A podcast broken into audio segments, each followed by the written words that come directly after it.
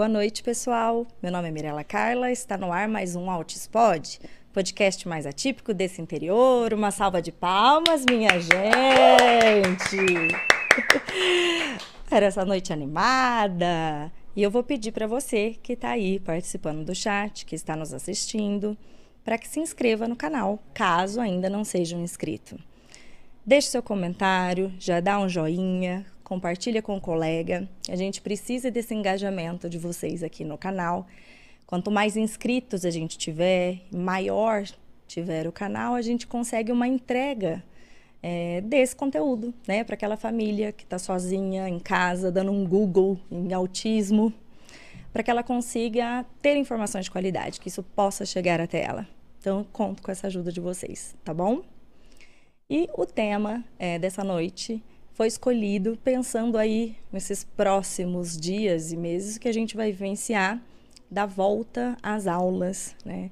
Então, até na semana passada, o bate-papo aqui foi sobre adaptação escolar e dicas dessa transição, né, de é, para essa para criança autista, de muitas novidades, muitos estímulos, dicas dicas de como a gente poderia aliviar esse processo de uma forma mais gentil.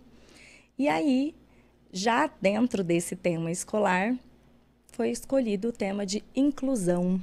A gente tem vivenciado tempos difíceis aí na prática, né? É, inclusão a gente não vivencia ainda. A gente tem vivenciado realidade de matrículas escolares aceitas ainda como um favor. Essa é a nossa realidade, né?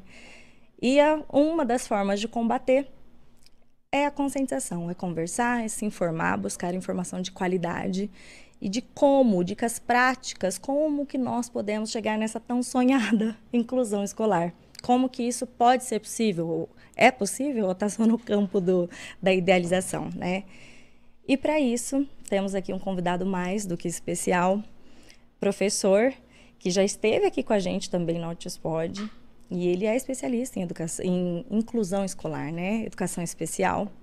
Então, temos aqui hoje à noite com a gente professor Luciano Lacerda. Seja muito bem-vindo, professor. Uma salva de palmas, minha gente, para o meu convidado.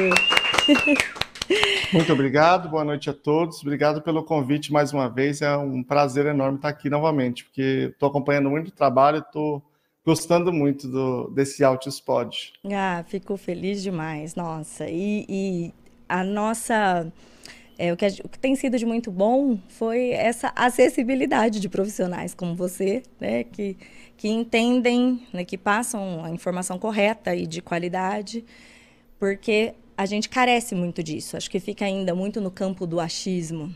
Então, quando profissionais como você aceitam participar daqui, a gente fica muito feliz. O, seu, o vídeo que você participou teve muito, muita visualização, muitos comentários. O pessoal continua assistindo, cada vez que vê lá no canal, mais e mais visualizações. Então eu fico muito feliz, porque seu alcance é imenso, né? E seu conhecimento também. E pela gentileza de partilhar aqui com a gente, Luciano.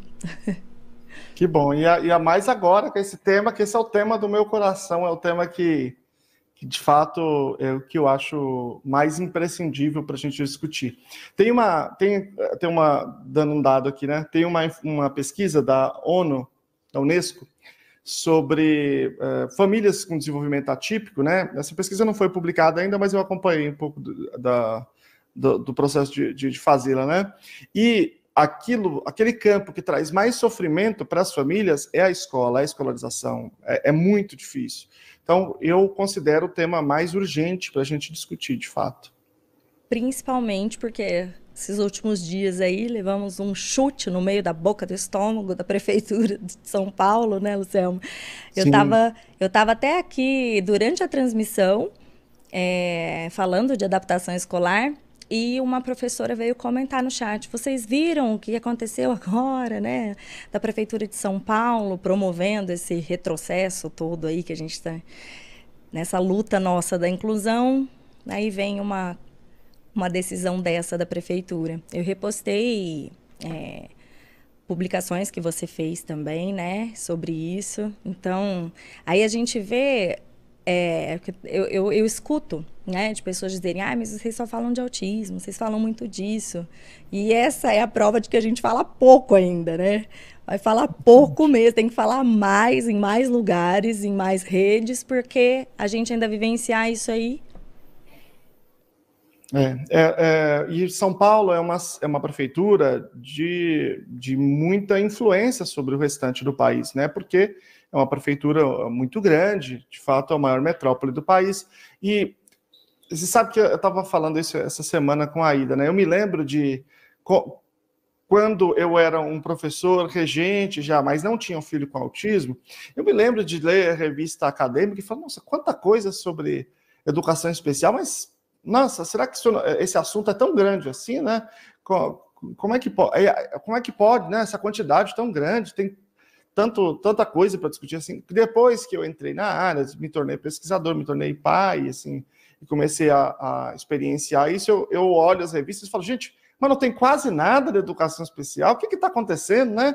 Nós temos, estamos muito aquém daquilo que, que deveríamos, né? Então, é, a gente fala muito porque a gente está vivendo um lugar que, em que isso é claramente urgente, é claramente um grande problema para nosso dia a dia, né? Eu digo que o autismo, normalmente, ele acaba se tornando o centro da vida daquelas famílias Sim. que tem um indivíduo com essa condição. Não, não é uma coisa que, você, que, é, que é só mais uma informação naquela vida, né? E o grande desafio, e aí eu, daí eu acho que tão, tão importante é, espaços como o que você criou, o grande desafio é a gente conseguir virar uma pauta de toda a sociedade. Essa é a grande questão. Porque quando a gente é uma pauta de um pequeno grupo, é uma pauta que, do ponto de vista político, ela é menos relevante. Quando ela se torna uma pauta da sociedade, ela se torna mais relevante. Então, veja, por exemplo, nós acabamos de ter uma eleição presidencial, vários candidatos a presidente, ninguém fez uma proposta para essa comunidade. Isso quer dizer o quê? Não, não é questão de ser bom, ser ruim, não, não, não é Sim. essa a questão. A questão é: esse não é um assunto da sociedade. Esse não é um dos temas que a sociedade leva em conta para escolher o seu candidato. E é por isso que eles não fizeram nenhuma proposta. Então, isso é um grande problema. Quer dizer, isso é uma distorção da realidade, porque a, a, a comunidade, né, envolvendo aí família e pessoas com autismo, é uma comunidade de milhões de pessoas. É. Só que essas milhões de pessoas estão olhando para outros aspectos que também são importantes, não estou dizendo que não sejam, mas ninguém está se concentrando nesse tema. Então, eu sempre chamo a atenção agora. É, daqui dois anos nós vamos ter uma nova eleição, eleição para prefeito e para vereadores, e nós vamos olhar qual é a proposta desses candidatos a prefeito para a inclusão, para a educação inclusiva, para a inclusão social de modo geral. Né? Nós temos que fazer isso ser uma pauta da sociedade. Como alguém pode se eleger prefeito se não diz qual é o seu o seu, o seu propósito na educação inclusiva. Lembrando que, quando a gente fala de educação inclusiva, nós estamos falando, basicamente, na maior parte das vezes, embora ela seja uma modalidade transversal que atinge toda a escolarização, nós estamos falando, da grande maioria, de educação infantil, que é municipal, é, ensino fundamental 1, que ma na maioria das vezes é municipal, e ensino fundamental 2, que grande parte das vezes também é municipal. Ou seja, o município é o centro do processo de educação inclusiva, Sim. na forma que é organizada a educação no Brasil. E a gente não tem olhado para, que, para o que, que os prefeitos têm proposto nesse sentido. E é por isso que depois acontece esse tipo de coisa como de São Paulo, e a gente fica estupefato, porque a gente não se atentou a qual era a proposta lá no início do processo. Não. Eu tenho a sensação que essa a discussão de inclusão escolar ainda fica muito presa na seara acadêmica. Não é um assunto de de domingo em família, de um churrasco da turma, de uma mesa de bar, nem de perto. E até mesmo eu, enquanto mãe de autista, eu me sinto completamente leiga nisso. Não sei dizer. A, a sensação que eu estava até adiantando para você antes da gente entrar aqui é que ah, quando eu falo sobre inclusão escolar, fica muito no campo das ideias, assim, muito, ai, pensamento positivo, né? Sim, Vai dar certo. Abstrato. E muito abstrato, muito autoajuda. Você já usou essa, esse termo de autoajuda. E é mais ou menos essa sensação, as palestras que eu escuto sempre muito. Ai, ah, todo mundo tem os mesmos direitos. e Mas assim, sem, sem um efeito prático. E aí eu queria saber, a gente tem diretrizes formais que propiciam isso, não tem? Para implementação prática que não fique só no campo das ideias? Não, Mais ou menos. Mais ou menos. É, é, vou explicar por quê. Porque se tiver advogados aí assistindo, podem contribuir até no chat, né? Que, principalmente aqueles que, que de alguma forma circulam pelo campo da educação. Nós temos no Brasil um, um direito né? O direito ele é organizado de maneira hierárquica. Você tem normas mais relevantes, normas menos relevantes. Isso é uma pirâmide, né? chamada pirâmide de Kelsen. E no campo da, das normas, as normas que a gente tem na área da educação, essas normas elas já são muito complexas. Elas envolvem a Constituição, porque educação é um tema constitucional, ela envolve principalmente especificamente no campo da pessoa com deficiência, uma emenda constitucional que foi a Convenção de Direitos das Pessoas com Deficiência de Nova York, quando entrou na legislação brasileira, entrou como emenda constitucional por, pela maneira que ela foi aprovada.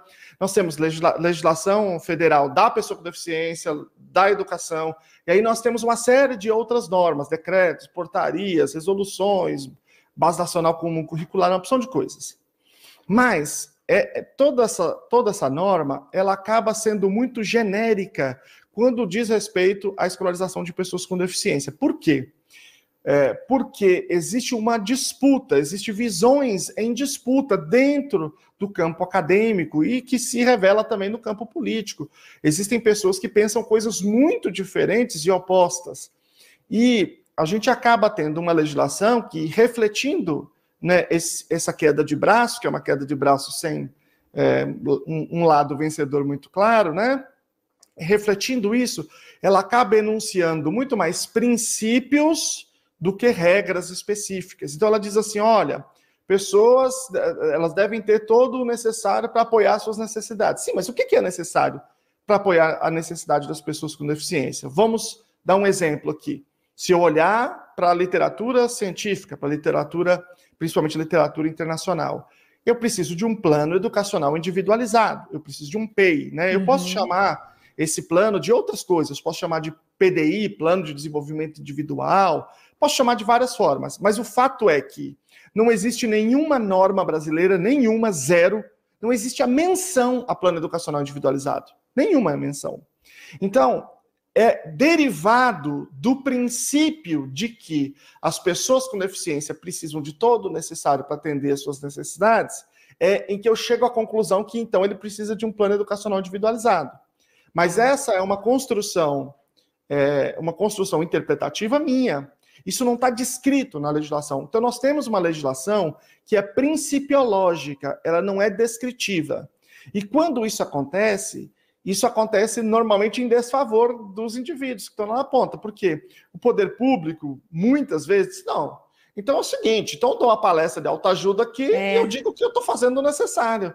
E aí, como é que você demonstra objetivamente, juridicamente, por exemplo, porque a gente, se esse princípio é violado, esse, esse administrador ele pode responder até por por improbidade administrativa, né? Ele pode responder é, é, até por discriminação. Mas se ele, se ele interpretou isso de uma maneira completamente distinta e, claro, muito mais econômica, a legislação não é descritiva o suficiente para eu poder perseguir muitas vezes esse direito. É, é, então ela, ela acaba deixando a gente na mão. Na mão. De modo que o que você pode fazer normalmente, o que as pessoas podem fazer, as pessoas como, como pais de pessoas com deficiência, com autismo ou outras condições, muitas vezes é judicializar. Judicializar, mas judicializar individualmente. Então é. eu busco na justiça o direito do meu filho. Do meu filho. E, e aí, eu, eventualmente, eu posso conseguir. É super difícil juntar documentação, provar as coisas e tal. Mas digamos que eu consiga. Só que é um caso só. A, a questão é, a grande maioria das pessoas não tem informação, Sim. não tem acesso a um advogado, sabe que todo o processo judicial é muito demorado, eventualmente é caro, eventualmente é, você pode também não ganhar, porque a interpretação pode ser diferente. Então, há uma série de obstáculos que faz com que uma educação inclusiva é, de verdade esteja acessível somente a um pequenino grupo de pessoas e, isso ocorre em parte porque a legislação ela é muito principiológica e pouco descritiva. Nossa, de fato, porque o que, o que a gente tem enquanto pais é fazer algo só pelo nosso filho, mas isso não garante como um todo, né? Não, e, e É claro que quanto mais pessoas, ainda que individualmente, né, quanto mais casos acontecerem, a gente não deixar passar, então você vai lá e reclama e faz denúncia. Sim, se a gente con consegue tendo uma pressão, que é o que vem acontecendo, né? Uma pressão maior, mas ainda é muito pouco, né, para que isso é, de fato tenha um resultado mais coletivo, né? Eu, eu penso o seguinte: do ponto de vista jurídico, de fato, a gente, a gente enquanto pai, não tem é, a capacidade jurídica de ajuizar uma ação que, que tem uma natureza é, coletiva, coletiva, ou difusa, né? Que é, o, que é o caso do Ministério Público. Mas nós podemos nos organizar politicamente, né? ter uma, uma, uma organização política. Eu não estou falando de partido, obviamente, estou falando de grupos de pais que organizadamente é, solicitam a, as coisas, exigem as coisas e, e conseguem. Só que o problema dessa organização, na minha interpretação, é que quando você olha, por exemplo, para o cenário dos Estados Unidos, que é um cenário muito diferente do Brasil, eles têm vários problemas na educação, mas especificamente na educação inclusiva, eles são muito bons. Não, não, há, não há comparação com, com eles no mundo, né? Isso em parte se deve ao fato de que lá você tem uma organização de, de, defesa de direitos das pessoas com autismo, que é uma organização muito consolidada e, num certo momento, ela era praticamente única. Todas as outras organizações fecharam e se uniram a ela, que é a Autism Speaks. Então, eles tinham e têm um poder de, de representação, poder político de pressão muito grande nos Estados Unidos. No Brasil, a gente não tem nada parecido. A gente tem um bilhão de organizações nos vários lugares e cada um dizendo uma coisa totalmente diferente, brigando é, muitas vezes, né? E esse é um primeiro problema. O segundo problema, dentro ainda dessa, dessa dinâmica, é que se você chegar para um grupo, chega um grupo de mães e fala assim: senta aqui, vamos juntar aqui. Eu estou falando de grupo de mães, porque em geral as mães estão organizadas, e não os pais, né? Chega assim, senta e fala assim: é o seguinte, eu sou o cara da inclusão, eu sou a favor da inclusão. O prefeito chega e diz: eu vou fazer. O que, que é que vocês querem? Me conta aí que eu faço. E aí cada um vai falar uma coisa diferente, porque a gente não sabe não tem clareza do que a gente quer. E aí, é. lembrando que a gente estava conversando assim, eu tenho dificuldade de visualizar o que, que é o processo de educação inclusiva. O que, que é que precisa ser feito de fato, na prática? É, isso é difícil até de visualizar. Então, eu vejo que tem um problema de coordenação e de clareza do que, que nós precisamos, do que, que seria uma inclusão, uma educação inclusiva que de fato seria ideal, que, que responderia às necessidades das pessoas com autismo. E esse é o processo de construção que eu acho que tem sido feito e eu tenho tentado colaborar com esse processo de, de construção dessa clareza, né, do que, que é que a gente precisa para, de fato, ter uma, uma inclusão decente que, que explore o máximo potencial dos indivíduos com autismo. E até porque a gente, enquanto mães, né, a gente não tem nenhum conhecimento técnico da parte estrutural de uma escola, de uma universidade, para eu poder opinar de forma prática, né? Ah, não, é assim, isso, isso dá certo, isso funciona. A gente não tem, você está de fora, você consegue no máximo pensar em razão do teu filho, né, acolhimentos específicos para ele que facilitariam, mas não de uma forma estrutural. Imagina, a gente não sabe. Então, para isso, preciso de pessoas de sala de aula falando. Porque aí sim, né, assim, essas se conversarem. Então, eu acho que também tem muito de, até mesmo se numa escola, aí dizendo parte particular aqui, escolas particulares. Então, vai a psicóloga para falar alguma coisa, vai um terapeuta, mas eles não necessariamente também têm uma noção da parte acadêmica de ensino. Então, também é uma linguagem distinta. E muitas vezes o que é proposto não é, não, não é viável né? Não, não, não, encaixa. Então aí você fica com um monte de converseiro mesmo. Você, dá, você tem um milhão de teses, de pedidos, uns absurdos, outros não, e aí fica, fica difícil de efetivar. Mas isso acontece justamente porque a escola particular, muitas vezes, não está cumprindo o seu papel. Estou falando de qualquer escola, né? Sim. Mas aí é que você citou especificamente a escola particular. Mas eu quero explorar um pouco essa questão da escola particular, porque eu acho que é uma coisa importante. As escolas particulares, elas são obrigadas a oferecer educação especial, é, assim como todas as demais. Deixa eu explicar isso aqui. Primeiro, o que é educação especial? Ela é todo o conjunto de esforços que a gente faz para indivíduos que são público-alvo da educação especial, né, indivíduos com deficiência é, ou com altas habilidades ou superdotação, todos os esforços que se faz para que esse indivíduo tenha pleno acesso ao currículo em, em, igualdade de condições, né, esse pleno acesso, tudo isso é chamado de educação especial certo? Isso pode envolver uma série de coisas, pode envolver acomodação, adaptação, flexibilização, pode envolver uma série de coisas. Ou seja, o que determina o que envolve isso é, é a necessidade do indivíduo. E isso precisa, portanto, de profissionais que avaliem, implementem isso, esses processos. No que diz respeito à escola particular, é, ela, diferentemente de outros tipos de negócios da esfera privada, ela é muito bem regulamentada. Por quê? Porque ela é um serviço público que o, o serviço, o, o, poder público diz que a iniciativa privada pode oferecer, mas sob um controle muito maior. Por exemplo, se alguém vai vender fone de ouvido, não interessa qual é a cor do fone, qual é o tamanho do fone, a pessoa faz o que ela quiser e a pessoa compra se ela quiser, né, dentro de certos limites. A educação não, a educação precisa seguir as normas porque ela é um serviço com uma natureza diferente. Bom, qual que é o problema? Nós temos, assim, é, claramente o, o, compromisso de que essas escolas, portanto, precisam oferecer uma educação de natureza inclusive que não podem cobrar mais daquela família que tem um filho com autismo ou com outra condição. Não pode cobrar nada mais, está bem estabelecido na LBI. Mas veja o seguinte, vamos imaginar o seguinte, você aí de, de São José do Rio Preto, imagina que uma escola, ela receba uma pessoa com deficiência muito bem, faça um trabalho realmente incrível.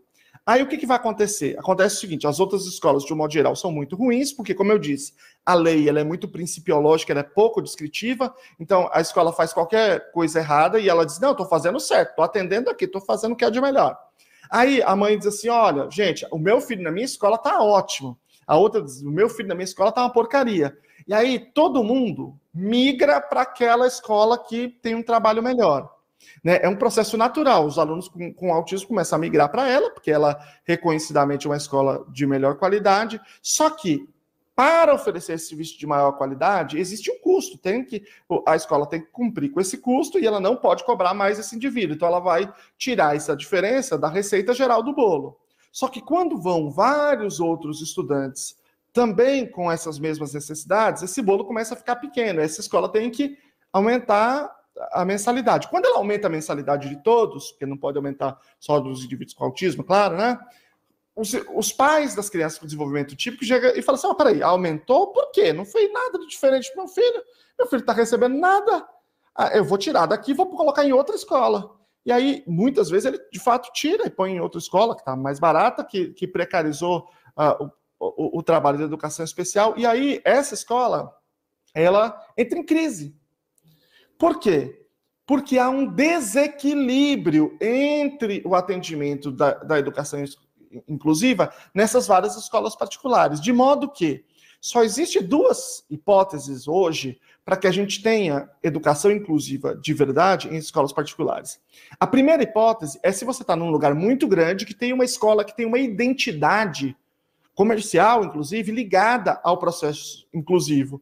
E aí faz parte da marca, ela incorporou aquilo na marca. Aquilo ali é uma escola que, obviamente, vai ter uma mensalidade alta, mas que muitos pais de indivíduos com desenvolvimento típico vão, vão bancar. Por quê? Porque eles querem ter o filho no ambiente inclusivo, porque esse é um valor daquela família, né? Um valor que eles querem é, preservar e transmitir, né? Agora, isso faz sentido, isso é possível em, em, cidades grandes, com muito público, em que você tem mercado para isso. Isso não, não é para todo lugar. Talvez São José do Rio Preto haja é, é, é a possibilidade disso, mas na maioria das cidades pequenas não há é, né, é, espaço em termos de mercado. Né? É, essa é uma hipótese. A segunda hipótese, em que pode ter uma escola particular inclusiva, é se a norma for descritiva e não for valorativa, ou seja, tá, estiver muito claro o que, que aquelas escolas têm que oferecer e houver uma fiscalização de todas elas ao mesmo tempo, porque todas elas têm que ter um, um upgrade bem, bem grande do que eles oferecem, e aí não faz sentido você sair de uma escola e ir para outra, porque todas elas oferecem um serviço de boa qualidade, que esse é o que está ao nosso alcance, né? Porque, por exemplo, A gente pode ter um conselho municipal de educação ativo, que inclusive tem, tem participação também dos pais, e esse conselho municipal pode editar normas complementares e pode fiscalizar essas escolas para que garanta que todas elas estejam oferecendo aí o mínimo, né? O mínimo adequado para os indivíduos com deficiência. Essas são as únicas duas possibilidades. Porque o jeito que nós estamos hoje é uma situação muito, muito séria, né? Hoje, eu estou falando de 2022, né? Não sei no futuro se esse vídeo vai ficar fora de contexto, né? Mas hoje, em 2022, de modo geral, as escolas públicas são muito melhores para a educação inclusiva do que as escolas particulares, porque elas têm muito mais espaço para poder apoiar esse indivíduo, eh, espaço de, de alteração, de flexibilidade, é um sistema menos enrijecido do que as escolas particulares e também com mais boa vontade nesse processo, por todas as imposições legais e por todo esse espírito é, do, do poder público.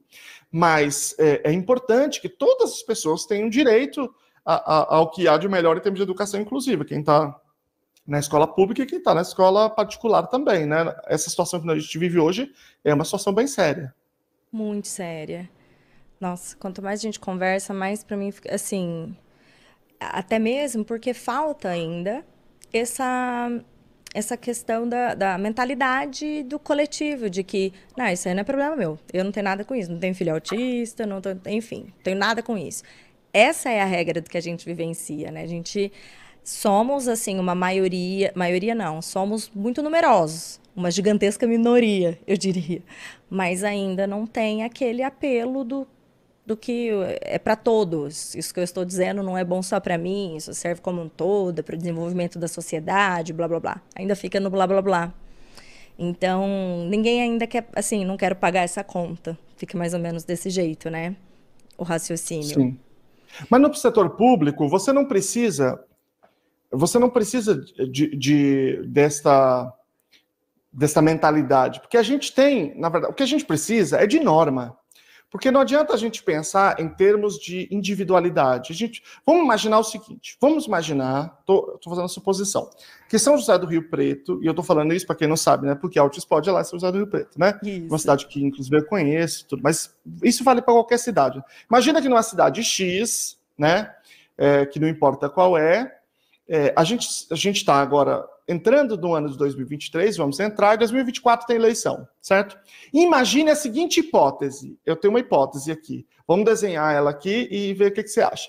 Vamos imaginar que os pais e mães de indivíduos com autismo e os indivíduos com autismo estejam organizados durante o ano de 2023 e eles escrevam uma proposta de educação inclusiva muito clara, baseada na melhor evidência científica disponível um, uma proposta que seja viável, que seja praticável, mas que ela depende de uma série de coisas, em termos de reorganização do sistema, em termos de formação de equipe, mas que, que essa proposta esteja escrita. Eu vou adiantar para vocês que, que uma proposta como essa não exige que a prefeitura gaste nada mais do que ela já gasta, as prefeituras de um modo geral no Brasil. Tem a ver muito mais com reorganização do que com ampliação de investimentos. É. Então vamos imaginar que essa proposta esteja escrita e que em 2023 falou, prefeito, vem cá, chega aí, vamos, vamos conversar um pouquinho aqui. É o seguinte, a gente tem uma propostinha aqui para você e a gente quer que essa proposta seja aplicada em 2024, não 2025. Promessa para depois da eleição, não. Nós queremos em 2024. Você faz uma lei agora, descreve aqui, esclarece certinho, se prepara 2024 entra em vigor. Se você fizer isso, nós aqui, pais, mães organizados, nós vamos fazer campanha para você. A gente vai dizer que você é um bom prefeito, que nós queremos que você continue, ou que você, seu sucessor continue, porque você implementou uma política importante que está se consolidando. A gente vai fazer vídeo, a gente vai fazer filho, vídeo com os nossos filhos, a gente vai apoiar você. Mas se você não quiser, fica tranquilo, prefeito. Olha, de coração, fica tranquilo, que a gente só vai fazer o seguinte: só vai apoiar o seu, o seu opositor e vamos fazer vídeos nós com os nossos filhos dizendo que você é contra as crianças com autismo. Fica tranquilo, mas você que decide, fica livre. Fica, jogo para você essa bola. Uhum. Diga para mim, diga para mim qual é o prefeito neste país de Oiapoque a Chuí que não apoia. Fala, eu diria na hora, peraí, aqui, o autista aqui no meu coração. Olha, eu quando era pequeno eu já sonhava com o meu, esse é meu projeto. Esse é isso que eu sempre sonhei em fazer. Vocês só estão me dando a oportunidade. Qual é o prefeito que não faria isso? Prefeito diria, não, eu tenho outras convicções, eu não quero. Então, isso, isso não existe. É, é, é uma, não estou nem julgando o caráter, a convicção, não estou julgando nada. Estou dizendo que o poder tem uma dinâmica. A dinâmica do poder é o processo de continuidade do poder. E é assim que as pessoas se comportam, sabendo ou não. Então, se a gente se coloca como um grupo que tem um excelente, uma grande é, é, quantidade de pessoas, um grande percentual de pessoas, ou melhor, de eleitores, se a gente se coloca do tamanho que a gente é, enquanto família, enquanto pessoas que estão envolvidas nesse tópico, isso aqui é uma força político-eleitoral que ninguém pode desprezar. Realmente. Que não é desprezável. E é um tema que toca a sociedade. Né? Você imagina isso? Se você disser que um prefeito faz isto, se ele é contra ou a favor, isso, isso pode ser muito importante. Tem peso, pra, né? Pra campanha. Tem um peso enorme para além da nossa comunidade. Por que, que isso não acontece? Se eu estou dizendo que é um negócio que, na minha perspectiva, tem uma probabilidade de sucesso de 100%, por que, que não acontece e nunca aconteceu? Porque nós não nos unimos e porque nós, quando nos unimos, não sabemos o que a gente quer. É, não tem a clareza a do que pedir, exato. Exatamente, é. Daí então, eu já quero fazer aqui uma, uma, uma propaganda, né? Tem o, o movimento Capricha na Inclusão, é um movimento que defende práticas baseadas em evidências para a educação inclusiva de pessoas com autismo, escreveu uma proposta de regulamentação municipal. É, a, a, terminando aqui, é, eu passo para você essa proposta, é um Word, todo mundo pode usar, não tem nome de autor, nada. Cada um uhum. usa, isso, não, não, isso não, isso é uma bobagem, essa coisa de ficar disputando as coisas. É, então, pode usar, pode, pode fazer as modificações que quiserem, adequando ao município. E, e, e, existe uma proposta dessa que foi pensada durante muitos anos, foi elaborada, reelaborada, é, que tem toda a descrição do que, que é importante acontecer na prática do, do, processo de educação inclusiva. E aí, com um, uma, uma clareza como essa, uma, uma um, um, guia, né, digamos assim, um farol como esse, a gente consegue talvez ter uma maior probabilidade de se unir, fazer as modificações que a gente entende que seja necessária e propor alguma coisa. Mas essa é a grande dificuldade, porque de fato é, é, o cenário que eu tracei aqui é um cenário que é inescapável, pensando assim no ambiente político eleitoral. Nossa, que legal. É, eu quero mesmo que você me passe e a gente propagar, porque esse, docu esse documento precisa voar aqui e chegar no máximo de, de pessoas possíveis, porque não tem muita gente capacitada mesmo para documentar isso e pleitear. Agora, gente para pleitear e fazer barulho tem. Né? Sim, gente, é. Então, isso aí a gente tem. Eu, ah, isso que você ainda comentou sobre as práticas baseadas em evidências, né? Então, tem muita muita ciência publicada, isso dizendo até em parte de autismo e mais até deficiência intelectual, né? É, do que que de fato dá resultado, de como pode ser feito, né, para sair da esfera e campos do achismo. Só que aí dentro da escola, por exemplo, quem que decide o que, qual que é o método, qual que é a prática que eu vou colocar aqui. Então, na minha escola, se eu quiser usar sal grosso e cristais mágicos, e aí? Quem é. que define? Então, primeiro, vamos lá, vamos começar assim, pensando em termos legais, em termos jurídicos. Existe uma legislação muito específica, muito clara, no campo da saúde quando se diz respeito à medicação, a vacinas, né, existe uma legislação que determina que quaisquer desses compostos, para serem comercializados nessas instituições que são as farmácias, as drogarias, é preciso, antes que sejam submetidos os estudos daquele composto à Anvisa, e a Anvisa analisa, a Anvisa faz isso com extrema qualidade, né, um padrão ouro aí é, comparando mundialmente, inclusive, né? E a Anvisa analisa aqueles dados, aquelas evidências e aprova ou não aprova, né? Aprova se tiver cumpridas todas as exigências de, de evidências científicas. Assim foi, por exemplo, com as vacinas, né? Nós temos hoje no mundo talvez as pessoas se lembrem lá do começo do, da pandemia, né? 190 vacinas desenvolvidas. Só quatro podem ser comercializadas no Brasil, porque só quatro produziram evidência, as outras ou não funcionaram, ou não conseguiram terminar os estudos, ou qualquer outra coisa aconteceu. E é por isso que só essas quatro podem ser comercializadas, e comercializar qualquer uma das outras é crime. crime hediondo, inclusive. Né? Você é, oferecer aquilo também no serviço público, igualmente. Só que o mesmo não vale para a educação e nem para terapias que não são invasivas, né? Na educação, as pessoas podem fazer qualquer coisa e elas oferecem aquela qualquer coisa e aquilo passa como se fosse uma prática educacional. Assim como uma coisa não é tratamento se ela não provou que funciona, uma coisa não é uma prática educacional se ela não provou que ela funciona, né? Ela é uma prática que alguém acha que, que, que poderia ter uma função educacional. Isso é na, na minha, no meu entendimento, né?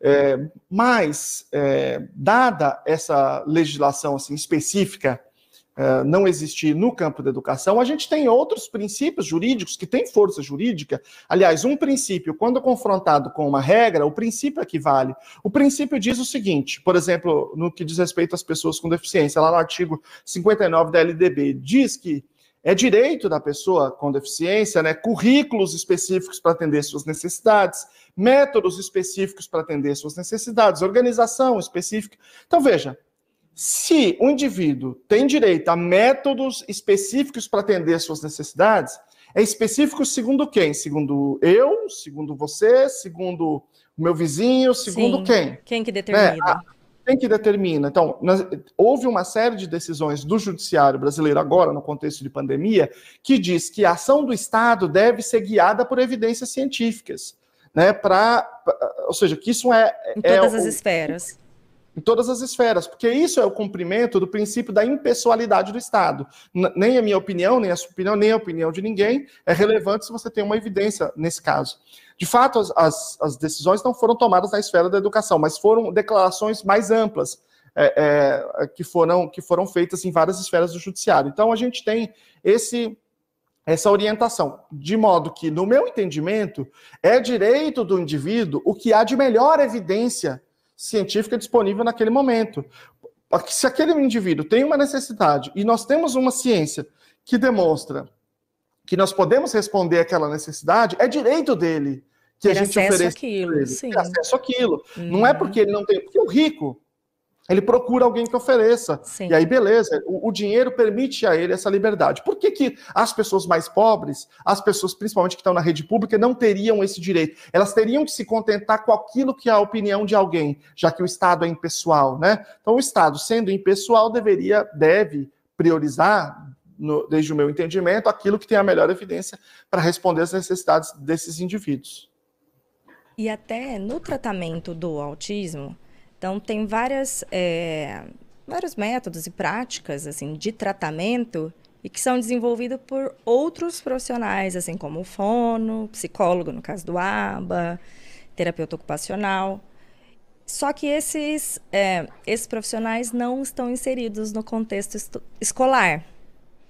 E aí o que a gente vê acaba sendo não terem espaço ali para, enfim, para determinarem e aí isso é um problema também, não é, Luciano? Se você vai montar um plano individualizado e a deficiência daquela, daquela pessoa envolve todas essas esferas, e aí? Bom, vamos começar pelo começo. No Brasil existe uma cultura de que a educação é uma esfera ou é de uma natureza diferente da saúde. Então, por exemplo, nas escolas, você não vê a presença de psicólogo, fonoaudiólogo, TO, né, terapeutas ocupacionais, isso não tem, em geral, nas escolas. Né? Uhum. Né? É, agora, com a nova lei da, do Fundeb, se permite que tenha pagamento uh, e esses profissionais na Secretaria de Educação. Então, isso é possível ainda, agora, né, mais recentemente. Mas ainda é uma questão, é, ainda uma área um pouco cinzenta, e qual é o papel desses indivíduos, é uma coisa que a gente tem construído. Ainda que continue existindo esse discurso muito forte contra esses profissionais na escola, principalmente de uma parte da nossa academia. Da uma academia, parte, qual né? parte? Uma parte, uma parte totalmente comprometida com pseudociência, porque eu não, eu desconheço, eu não estou dizendo que não existe, porque eu não conheço todos os lugares, mas eu desconheço um país que tenha que, que atue da mesma forma, que tenha excluído fonopsicólogo e TO da escola. Isso é uma aberração. Não é? Isso é uma aberração pedagógica. Isto é um discurso é, é para envergonhar terraplanista, para eles ficarem enrubescidos, dizer, olha, gente, vocês não estão exagerando aí na... na, na Forçar na... a barra. Não estão forçando a barra aí contra a ciência, não, não estão exagerando, porque não faz o menor sentido isso. Porque, veja, olha, qual que é? Eu, vou, eu vou, vou, explicar mais ou menos qual é o discurso. Né? O discurso é mais ou menos assim. Não, porque isso aí é modelo médico. O que, que isso quer dizer? Não quer dizer nada, né? É porque é cheio de jargão. É, uh, porque eu posso discutir um outro dia aqui modelo médico, em outros contextos. O que é modelo médico? Modelo social, modelo biopsicossocial, mas isso fica meio preso ao chavões. Não, isso é modelo médico, então isso aí é de saúde, não pode ter na escola, a escola é pedagógica, sem esclarecer o que, que significa ser pedagógico, nada disso. Então a gente não pode ter. Aí acontece o seguinte: vamos lá. Esquece, por enquanto, esquece deficiência. Vamos pensar até num caso mais sutil por exemplo, a professora Maria Estela Gil, que é uma professora da UFSCar, uma grande cientista, ela fez avaliações de desenvolvimento com inventário Porter operacionalizado, Denver 2 e outros, em várias creches públicas. E o que ela é, percebeu, ela conseguiu levantar, é que muitos lugares de pessoas, onde moram pessoas mais pobres, você tem grande parte das crianças com risco do desenvolvimento, não porque tem deficiência, mas porque tem uma situação de pobreza, de empobrecimento também de estímulos no ambiente. Muitas vezes o pai tem que sair e ela fica sozinha em casa. Então, eles estavam dentro de uma faixa de risco para o desenvolvimento. Nós estamos falando de, um, de uma perda de desenvolvimento cognitivo, linguístico, que é irrecuperável depois. Não adianta você falar, vamos fazer uma política social agora de equalização, que você está falando de um negócio estrutural dos próprios indivíduos. Né? E aí você tem esse discurso né? esse discurso vigor que não pode ter porque é modelo médico. Vamos imaginar, então, que, tendo em vista esse nível de desenvolvimento mais baixo desse indivíduo, um indivíduo em situação de pobreza, a escola diga assim: olha, é o seguinte, isso aqui não é nosso, isso aqui é médico, é coisa da, da, da saúde, então a gente vai fazer um encaminhamento para você aqui, tá? Digamos que essa mãe vai lá no, no, centro de reabilitação ou algum outro serviço do seu município e diga: olha, a escola pediu aqui, eu, eu quero ter esse serviço. A prefeitura não vai oferecer esses três, muito provavelmente. Muito improvável. Mas digamos, digamos que ela ofereça uhum. ainda. Nós estamos falando da, da coisa mais absurda que tem, da né? hipótese, uhum. É, e que seja em seguida, não seja daqui seis meses ou um uhum. ano, tá? O tempo é muito importante. É, tudo bom, a, a, prefeitura foi lá e marcou. Então ela vai ter agora terça, a, a terça e quinta, digamos, né? Bom, aí ela, a partir da semana que vem, tá. Aí essa mãe vai fazer o seguinte: ela vai chegar, na, na, ela vai sair da escola, vai lá no centro de reabilitação, vai marcar, vai chegar no patrão e falar: patrão, é o seguinte, ó, agora, terça e quinta, à tarde eu não trabalho mais, tá? Agora eu tenho que levar as crianças na terapia. O quê? Que mãe que vai fazer isso? Veja, pouquíssimas mães, porque a grande maioria as trabalhadoras não podem fazer isso, é. porque senão seriam demitidas. Ou seja, dada esta organização da escola, essas crianças estão privadas de qualquer acompanhamento. Na verdade, o que a escola fez, sob o discurso de ser muito crítico, eu sou muito aqui, eu sou muito. é privar os pobres, as pessoas em maior vulnerabilidade social, do centro do seu desenvolvimento, do seu desenvolvimento enquanto ser humano, enquanto estrutura. Enquanto se esses profissionais estivessem na escola, fazendo uma avaliação íntegra, né, multidisciplinar na escola, propondo na escola uma intervenção que, que, que, não seja de 40 minutos por semana, porque ainda tem outros problemas, né? 15 minutos por semana, meia hora por semana. Veja, se a fono está lá na escola e tem um atraso de linguagem expressiva naquele indivíduo, uhum. ela planeja certos processos de estimulação que vai perpassar as 20, 25 horas da criança Sim. ali, porque ela apoia o professor, ela apoia o assistente de desenvolvimento infantil, dependendo da idade, né? A psicóloga, a mesma coisa, a TO, a mesma coisa. Então, ela apoia o autocuidado, não é só em 15, 20, meia hora é, é, por semana. Ela apoia o autocuidado quando ela vai no banheiro na escola, né? Instrui os profissionais para apoiar o desfraude, apoia na escovação na escola, na alimentação na escola. Ou seja, você permitiria que essas intervenções, que são muito localizadas quando elas são ofertadas lá no serviço de saúde, que elas sejam muito mais generalizadas e tenham muito mais probabilidade de sucesso. Portanto, essa, essa forma que a, a nossa educação é organizada, sob a justificativa, sob a ideologia de ser uma coisa super progressista, é uma coisa reacionária, é uma coisa contrária aos pobres, é uma coisa que produz desigualdade, que alimenta mais gravemente a desigualdade, que é na estruturação do próprio indivíduo, nas possibilidades do próprio indivíduo de aproveitar eventualmente outras oportunidades que ele tenha na vida. Então, nós temos uma situação é, que, em termos de estrutura educacional, ela, ela é muito grave, né? E, é, de fato, a ausência desses profissionais da escola é uma das coisas mais absurdas que se pode encontrar no sistema educacional brasileiro. É, não tem, porque as pessoas, você não vai ter pessoas preparadas ali e a quantidade de horas que as crianças ficam na escola e você não aproveitar disso, e ela está lá para desenvolver, e aí você está privando com que ela desenvolva. Não tem a menor lógica mesmo que isso aconteça desse jeito, né? E aí é. até para você, um exemplo, você vai fazer é, para implementar a inclusão. Então, aquela criança, ela precisa que seja formalizado um PEI para ela, né? Um plano de é, individualizado. Educacional individualizado. Quem é que vai é, fazer esse PEI? Quem vai montá-lo? Tá.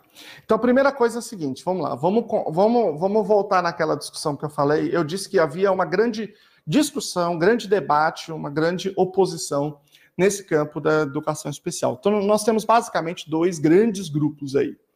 Um grupo nós chamamos de inclusão total, e o outro grupo nós chamamos de educação inclusiva. Quando a gente fala em inclusão e educação inclusiva, parece que são sinônimos, mas na literatura eles aparecem como coisas muito diferentes, até opostas, até opostas em alguns sentidos. Então, a inclusão total é aquele grupo, é aquele pensamento que representa a grande maioria dos pesquisadores.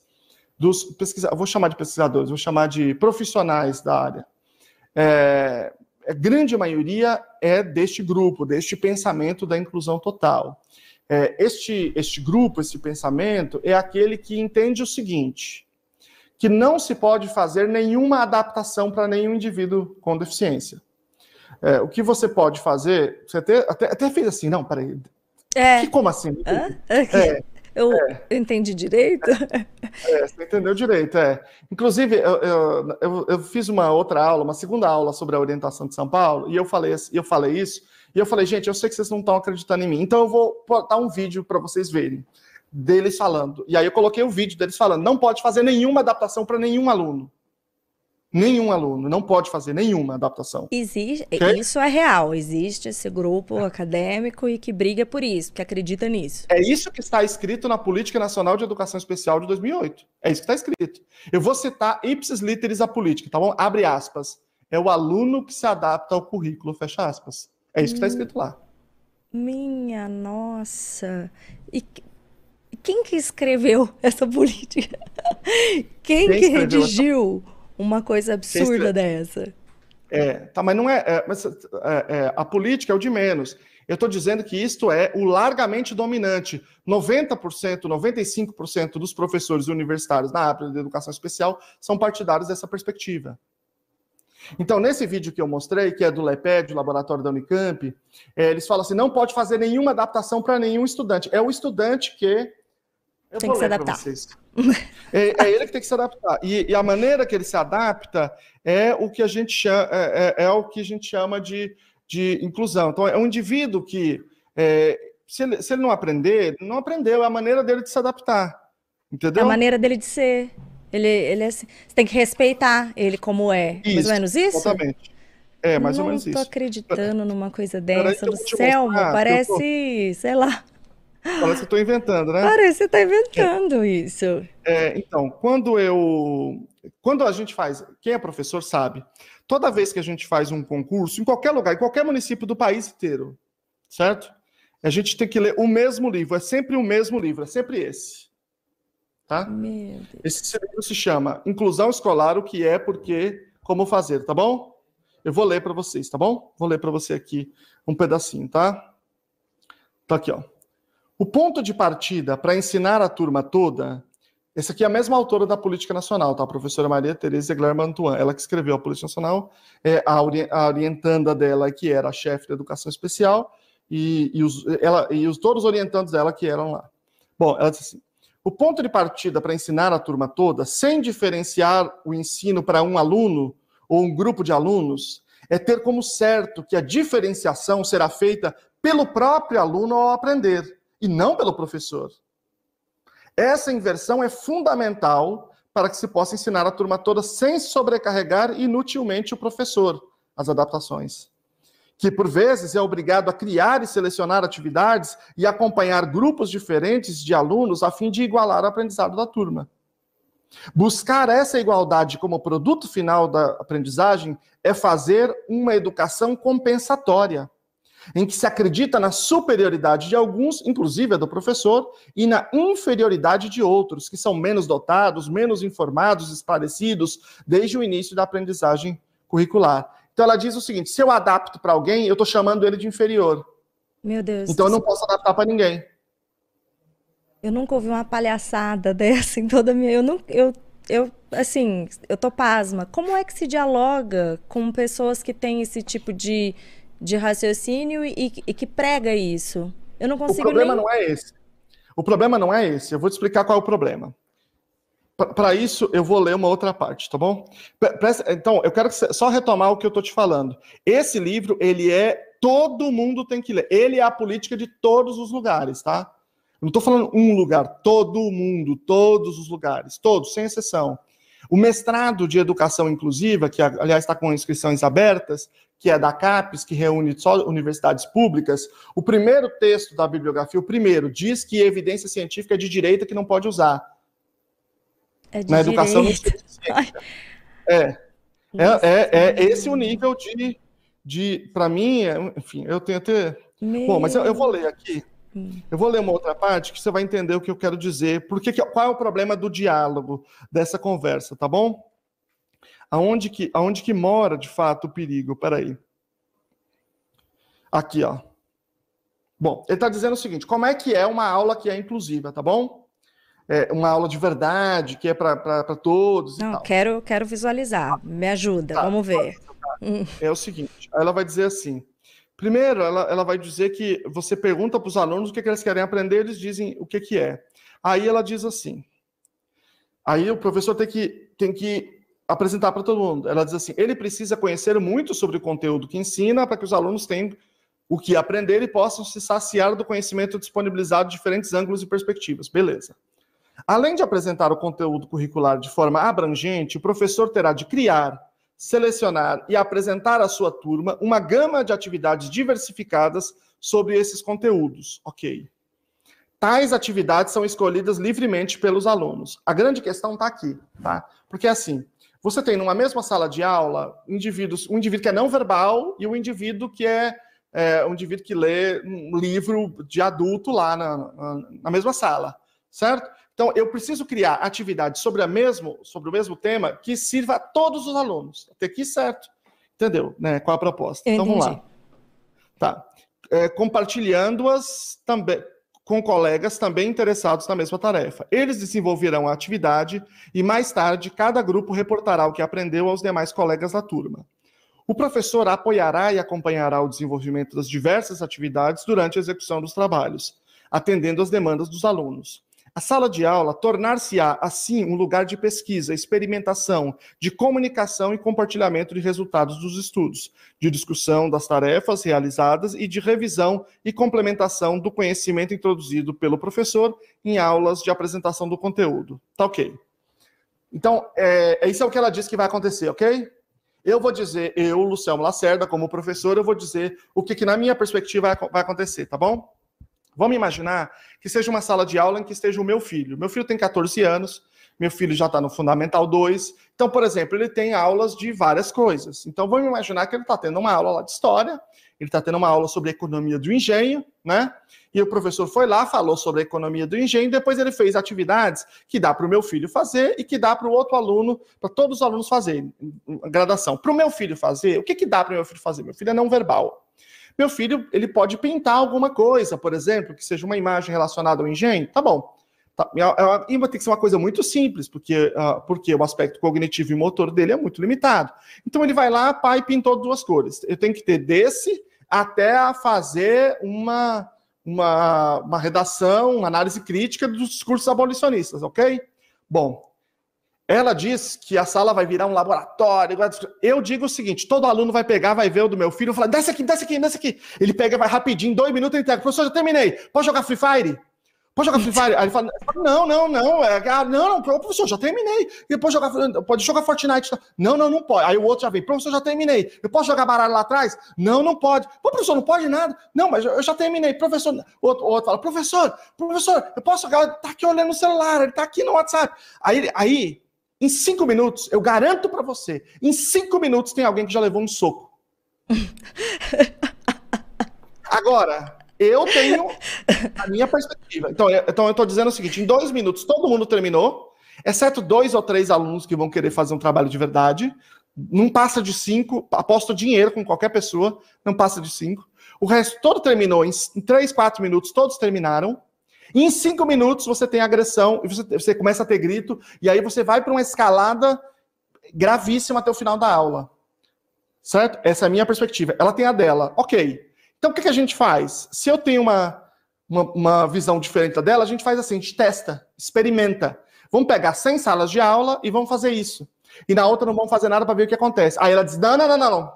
Não pode fazer experimento em educação. Errado, você não pode fazer experimento, não pode medir nada. Você tem que falar e aí você acredita porque alguém é doutor, porque alguém é importante. Aí fica fácil.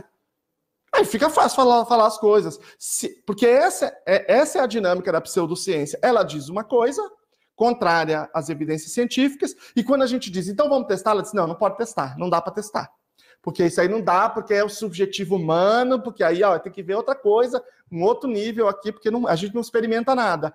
Aí fica fácil, aí, aí não tem jeito, né? É um discurso. Isso. Porque a, a, grande questão da ciência é que a, a ciência tem formas de, de se de se provar e de se testar todo o tempo.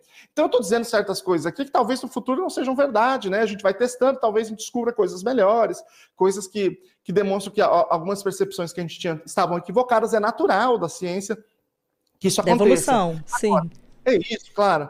É, agora, quando você faz uma fala que ela é, por si só, intestável, infalciável, aí essa, esse é o espírito, é, o, é, é, é, a, é a coluna dorsal da pseudociência Aí é fácil. Então, por que que essa, essa perspectiva, diferente da, da, de, de, em outros campos, é uma perspectiva que o Estado adotou? Por que, que todo lugar, todo lugar se usa isso aqui? Porque é mais barato. Então, veja, o Estado adotou esse discurso pseudocientífico porque ele é mais barato. Porque ele se diz assim, não, a gente põe tudo lá, não, palestra de autoajuda, beleza, eu digo que eu fiz tudo necessário. Entendeu? E a gente, enquanto família, não é capaz, enquanto profissionais, professores também, não é capaz ainda de se organizar com uma clareza sobre o que, que a gente precisa. Eu, eu tô estarrecida. Sério, eu ainda tô tentando organizar os meus raciocínios aqui. Eu desconheci em absoluto isso. E é muito interessante o que você está falando, que, que as pessoas, a maioria desconhece. Eu vou te dar um exemplo. Uma vez, lá em, lá em Campinas, foi proibida, não sei como é que está agora, mas num certo momento foi proibida a presença de terapeutas na escola. Eles não podiam ir para a escola para poder observar. E aí uma pessoa me marcou e disse assim: que absurdo! Isso é um absurdo, na terra da Unicamp, fazendo a coisa. Eu falei, mas estão fazendo exatamente o que a Unicamp fala para fazer.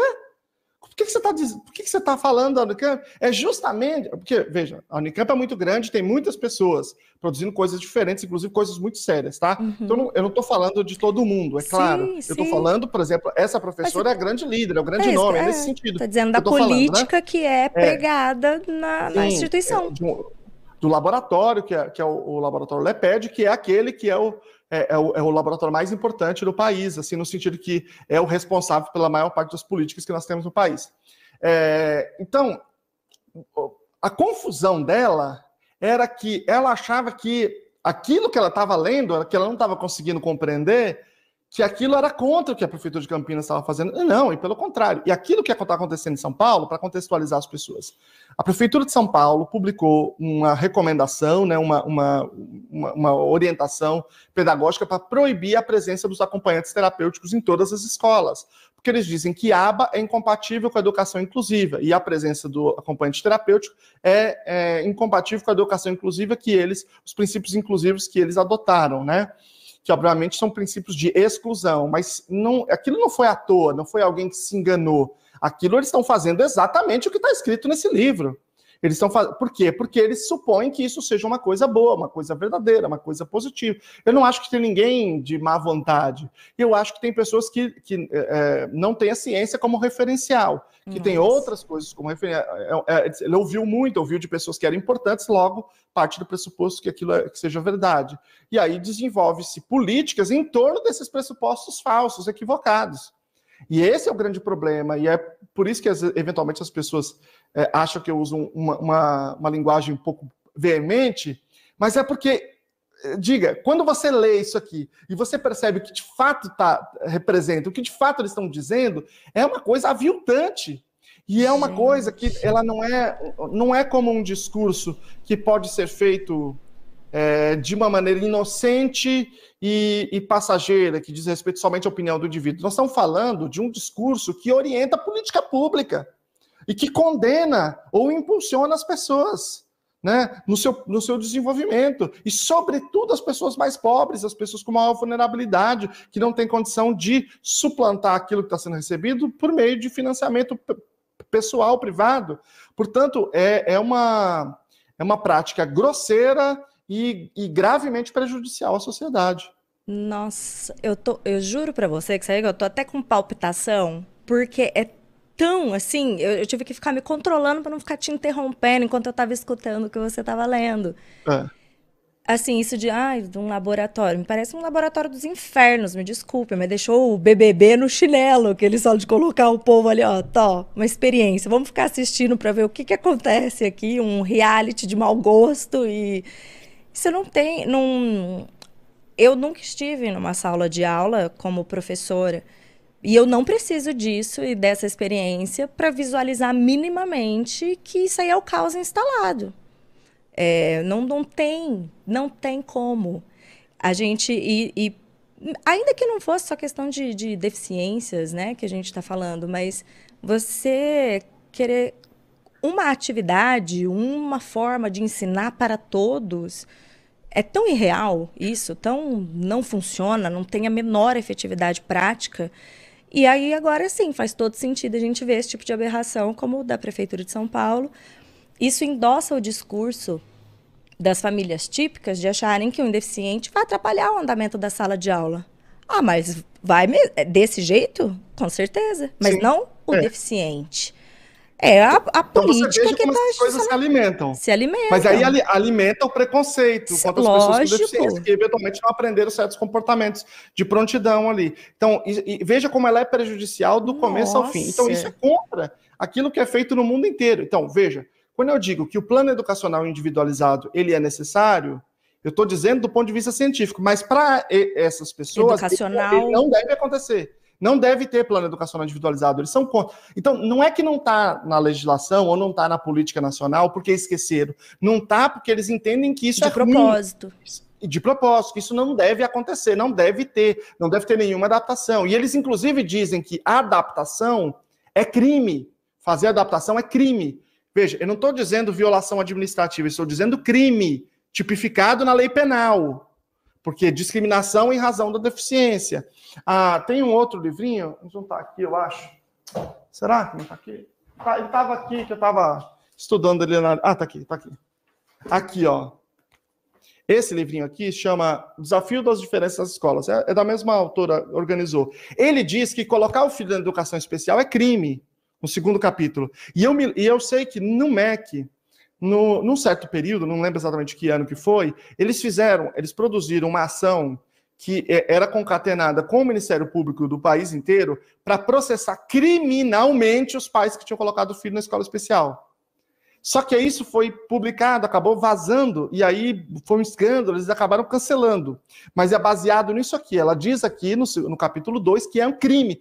Então, é, um, é um, uma coisa absolutamente alucinada, mas que interfere diretamente na vida das pessoas, né?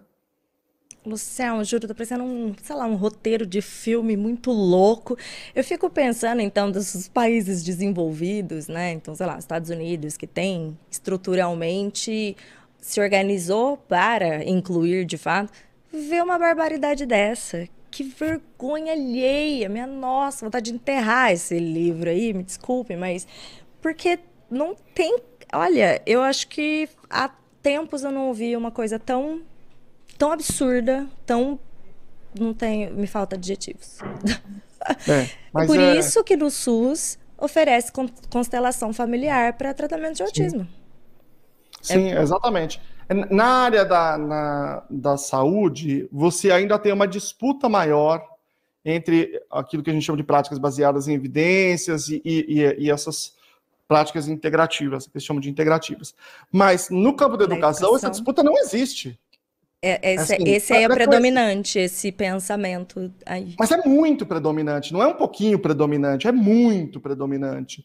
É, ela, ela, é quase unânime, entende? É, então, qual a diferença entre a inclusão total e a educação inclusiva? Para a inclusão total, você, você tem que matricular um indivíduo ali, e você tem que mudar a sua aula, e a aula tem que ser uma coisa só para todo não pode ter nada para ninguém, nenhuma adaptação para ninguém. Então, o conceito fundamental é o conceito de igualdade. Eu ofereço a mesma coisa para todo mundo, é o indivíduo que se adapta aprendendo mais ou menos dessa ou daquela forma. Então, se ele não aprendeu, é o jeito dele de se adaptar à paciência. É, do ponto de vista da educação inclusiva, é, o que a gente precisa oferecer é o que a gente chama de um contínuo de apoios.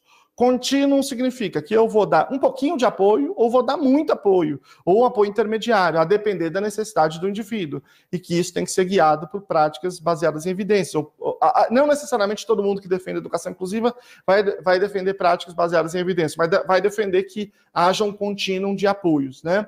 É, e esses apoios podem ser muito simples, tipo eu mudar a forma de eu falar, falar mais vagarosamente, ou mudar a cadeira do aluno de trás para frente, ou sei lá, qualquer coisa assim, ou suplementar algum tipo de, de, de atividade.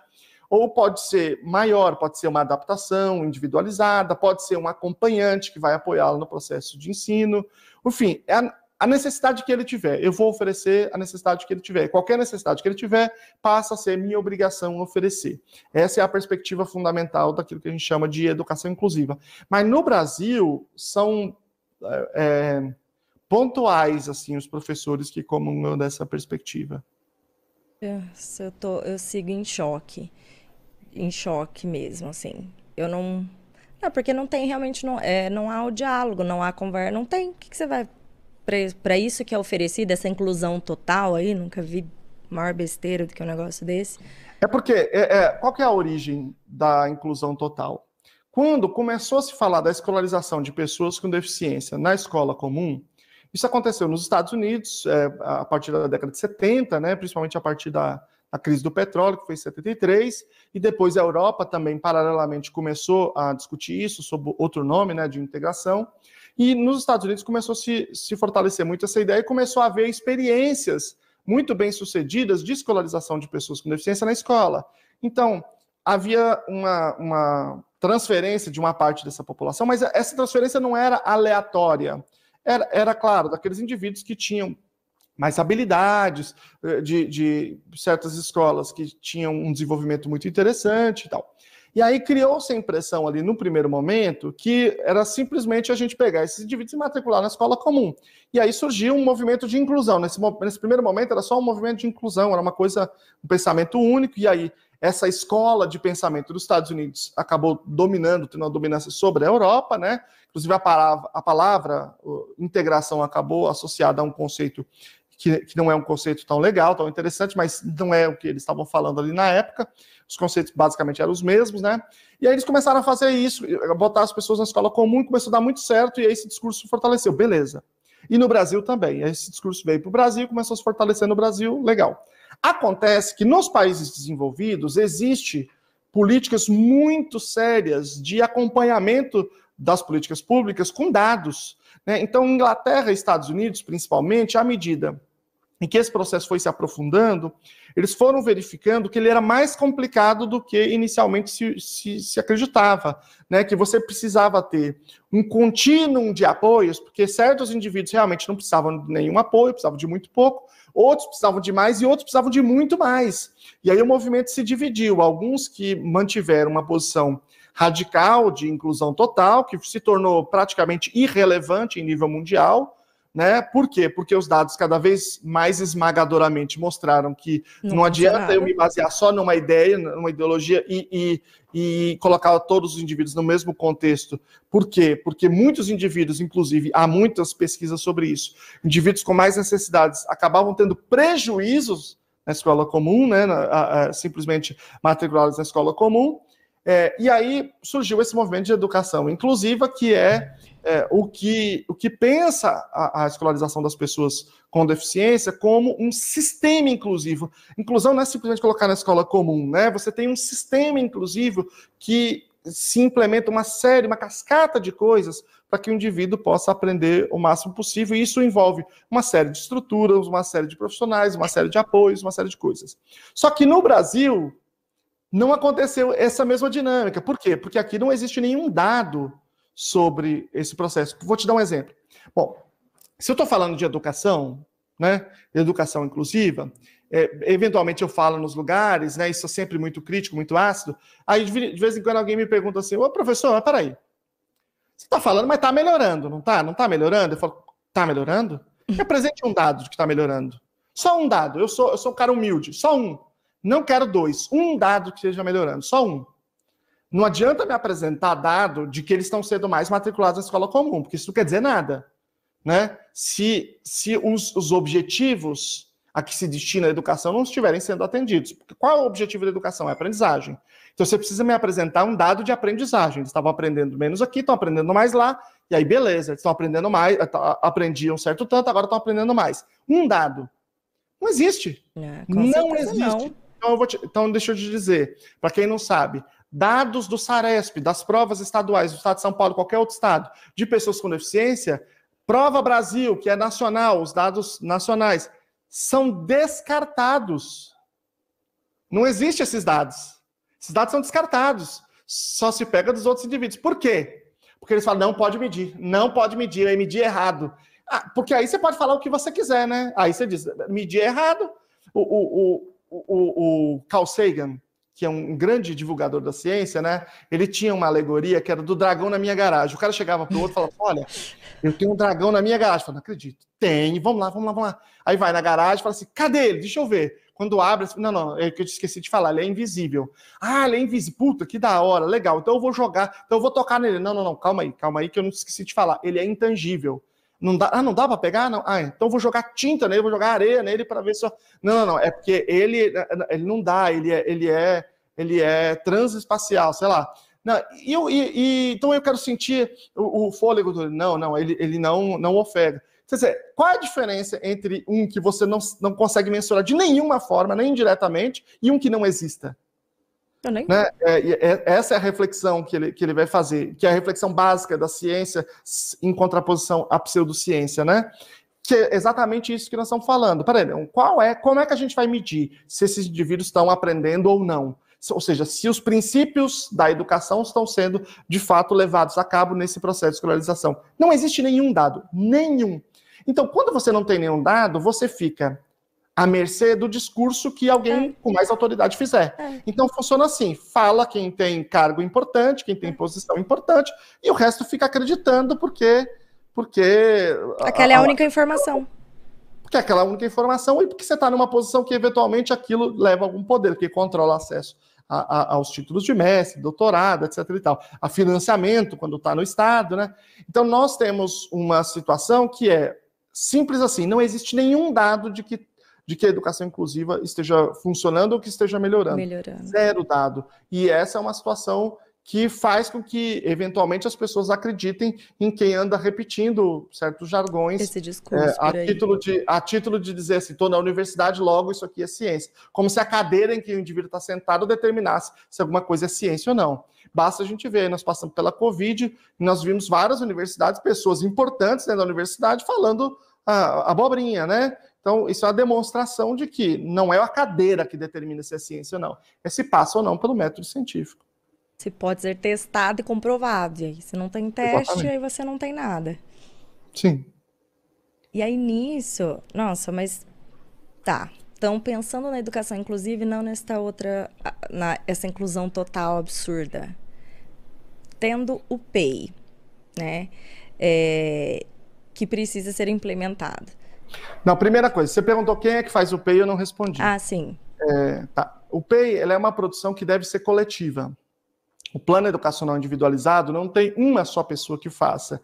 Ele vai agregar, ele vai congregar ali tudo, todos os esforços que a escola vai fazer para aquele indivíduo aprender em condições de, de igualdade ou de equidade com os demais. Então, veja, isso pode incluir, por exemplo, é, o plano de atendimento educacional especializado, ou seja, aquilo que vai ser feito dentro da sala de recurso, no contraturno escolar, né? Pode estar agregado ali, pode estar descrito no PECIM, né? Como que as pessoas vão lidar com ele? Se ele, por exemplo, tiver algum episódio de agressividade, pode estar ali, se for o caso do repertório daquele indivíduo.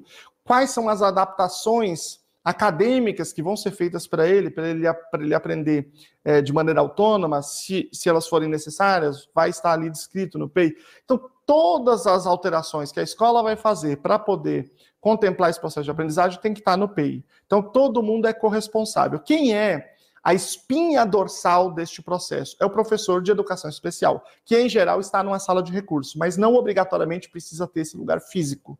Né? Ah. O profissional de educação especial, que em geral é o professor de sala de recurso, ele é a espinha dorsal. O que, que isso quer dizer? Quer dizer que ele é um indivíduo que coordena o processo.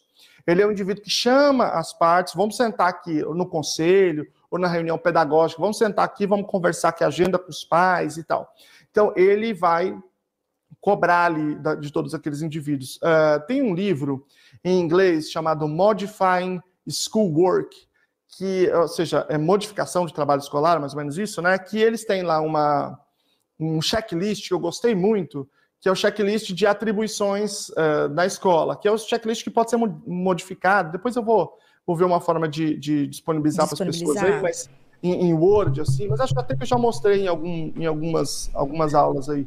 Então, tem assim, por exemplo, o que, que faz o professor de sala de recurso? Vou só dar alguns exemplos de algumas pessoas que têm atribuições nesse processo, que podem ter o professor de sala de recurso, o professor regente, são os dois principais personagens, não há dúvida, o acompanhante, se, se houver, se for necessário, o professor de educação física, que muitas vezes esse trabalho é negligenciado na escola e ele é muito importante, muito né? Importante. Porque ele envolve habilidades sociais, envolve habilidades motoras, envolve é, é, habilidades desenvolvimentais como imitação, enfim, a, o trabalho de educação física é muito, muito, muito importante.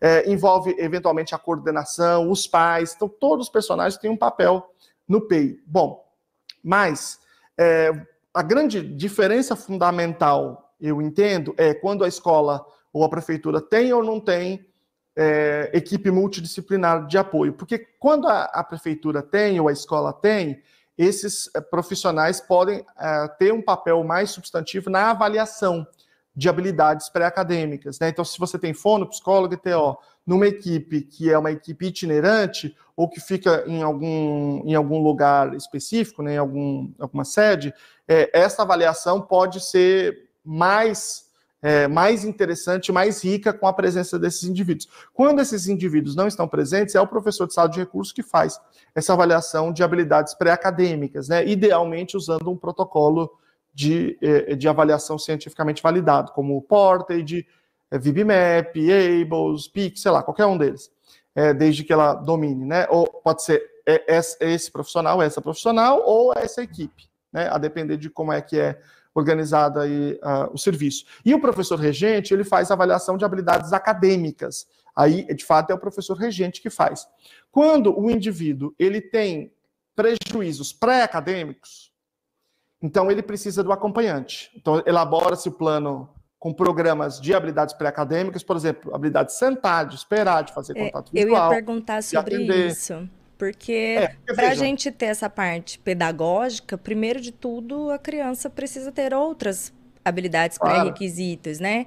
E aí claro. eu queria saber assim, exatamente essa distinção, se o PEI ele se limitaria nessa adaptação curricular pedagógica e acadêmica ou se ele também inclui esse tipo de habilidade, a criança inclui que não sabe sentar, que não faz contato visual, né? Enfim. Inclui que... tudo. A diferença é o que, que eu faço a partir. Assim, eu tenho a minha avaliação. Primeiro eu devo fazer a avaliação. A avaliação é de habilidades pré-acadêmicas e acadêmicas. Então ela, ela é, ela deve, as habilidades pré-acadêmicas a gente de modo geral divide em dois tipos: habilidades de aprendiz, que são aquelas habilidades que o indivíduo em geral aprende na escola sozinho, sem necessidade do ensino explícito. Por exemplo, é, ir para a sala de aula quando bate o sinal, sentar na sua cadeira, prestar atenção no professor, né, seguir instruções. Então, são habilidades que, em geral, ele está na escola, pequenininho, ele já vai aprendendo aquilo sem a necessidade do ensino explícito, mas que para indivíduos com deficiência pode ser necessário.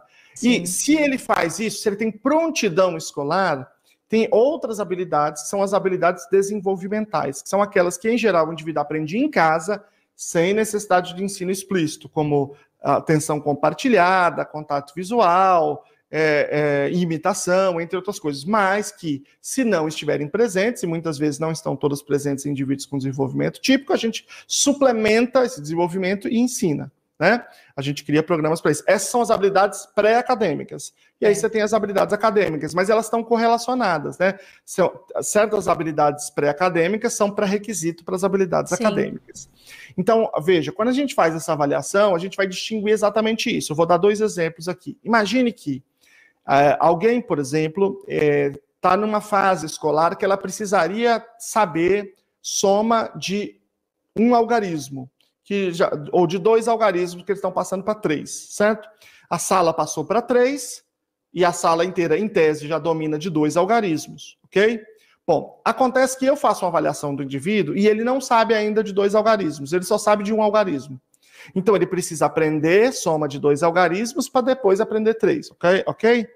Bom, eu tenho duas opções. Eu, ou eu coloco um acompanhante do lado dele, ou eu faço uma adaptação para ele. O melhor é eu fazer a adaptação e não colocar o acompanhante neste caso. Por quê? Porque se eu fizer a adaptação, ele consegue fazer de maneira autônoma. E autonomia é o princípio que a gente sempre está buscando. Então é melhor eu fazer a adaptação neste caso do que colocar uhum. o acompanhante, certo? Ou seja, se há prejuízos acadêmicos na esfera acadêmica, o que eu faço é a adaptação. adaptação. Eu posso Perfeito. fazer vários tipos de adaptação, adaptação instrucional, adaptação curricular, vários tipos. Agora, vamos imaginar que o prejuízo que ele tem é pré-acadêmico. Por exemplo, ele não senta. Se ele só faz a, a conta, adição de dois dígitos e não de três, eu faço uma outra tarefa que tem é, adição de dois dígitos e coloco na cadeira dele e digo assim: olha, você vai fazer essa aqui.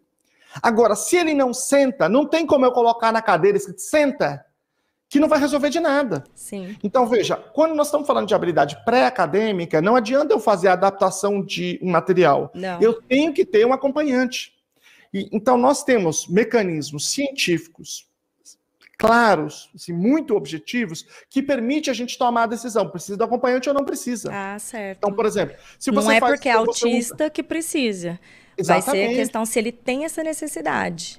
Exatamente. E aí a divisão, a grosso modo, seria isso. Questões isso. acadêmicas, vai haver uma adaptação. Agora, se precisa de toda esse, essa parte de comportamento, né? De, de sei lá, você falou de habilidades, de aprendiz, né? Habilidades de aprendiz, habilidades desenvolvimentais. Eu, eu, eu, você precisa eu, de um mediador. Exatamente. E esse acompanhante vai ser o indivíduo para ensinar essas habilidades. Ou seja, eu tenho no plano de ensino, plano educacional individualizado, eu tenho os programas para ensinar essas habilidades. Eu sei quais são, porque eu fiz uma avaliação, e eu tenho os programas para ensinar. E eu tenho o critério de aprendizagem. Quando ele aprender essas habilidades, então ele não precisa mais do acompanhante. Né? Ele pode seguir é, de maneira independente, de maneira autônoma. Claro que pode ser que alguns indivíduos não atinjam esse nível. Isso, isso também é verdade mas é, a gente tem uma clareza sobre quando é necessário e quando não é, e quando ele é necessário, o que, que ele precisa fazer, portanto, também qual é o treinamento que ele deve ter.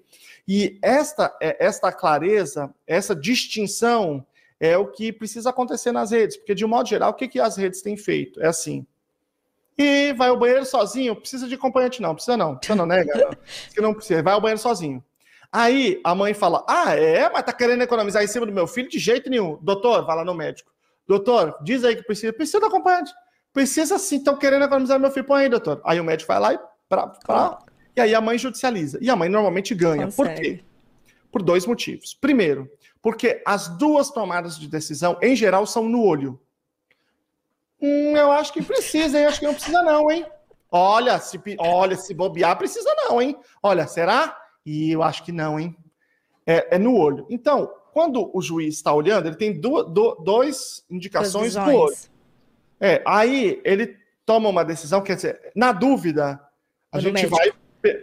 A gente, não, ah, não, primeiro, a gente vai em benefício da pessoa. Então é melhor faltar do que, do que sobrar.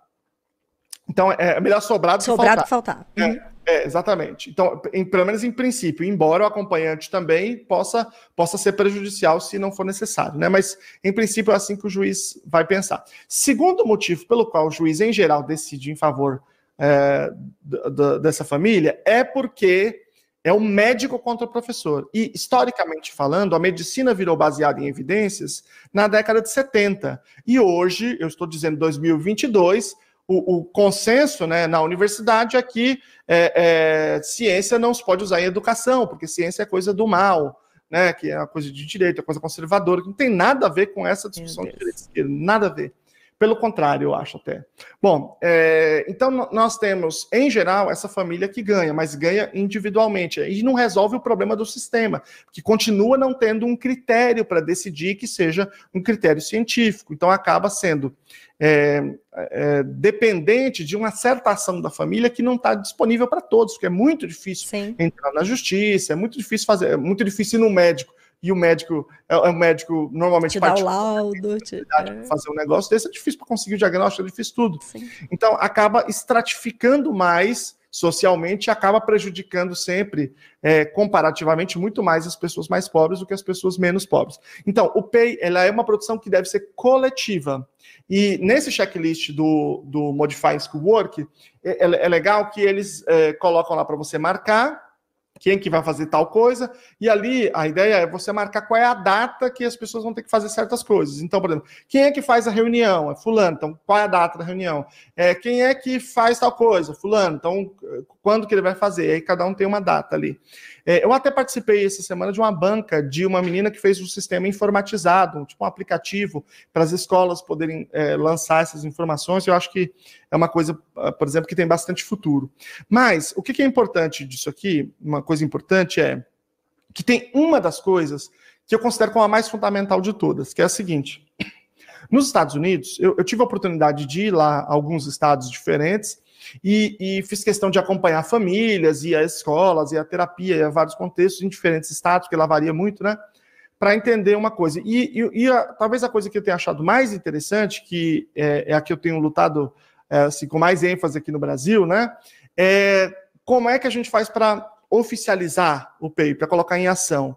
Tem um grupo de trabalho no Conselho Nacional de Educação, um grupo de trabalho bicameral, né, que é das Câmaras de Educação Básica e Ensino Superior, que está trabalhando numa, numa de um, um, plano né, e uma diretriz para educação especial, é, educação inclusiva de pessoas com autismo. Eu estou compo, compõe já há alguns anos esse grupo e a gente tem trabalhado muito e acho que a gente tem avançado nesse sentido, né?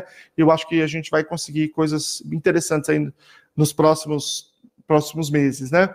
Mas uma das coisas que eu, que eu insisti mais é o seguinte: quando se estabelece quais são os critérios para o plano educacional individualizado, eles devem ser comunicados à sociedade. E aí a escola, então, tem um prazo para poder fazer as coisas. Tem um prazo para poder fazer a avaliação e criar o PEI. Quando o PEI está pronto, a primeira coisa que se faz com ele é entregar para os pais e dizer: daqui 15 dias os senhores voltam para a gente conversar sobre isso aqui.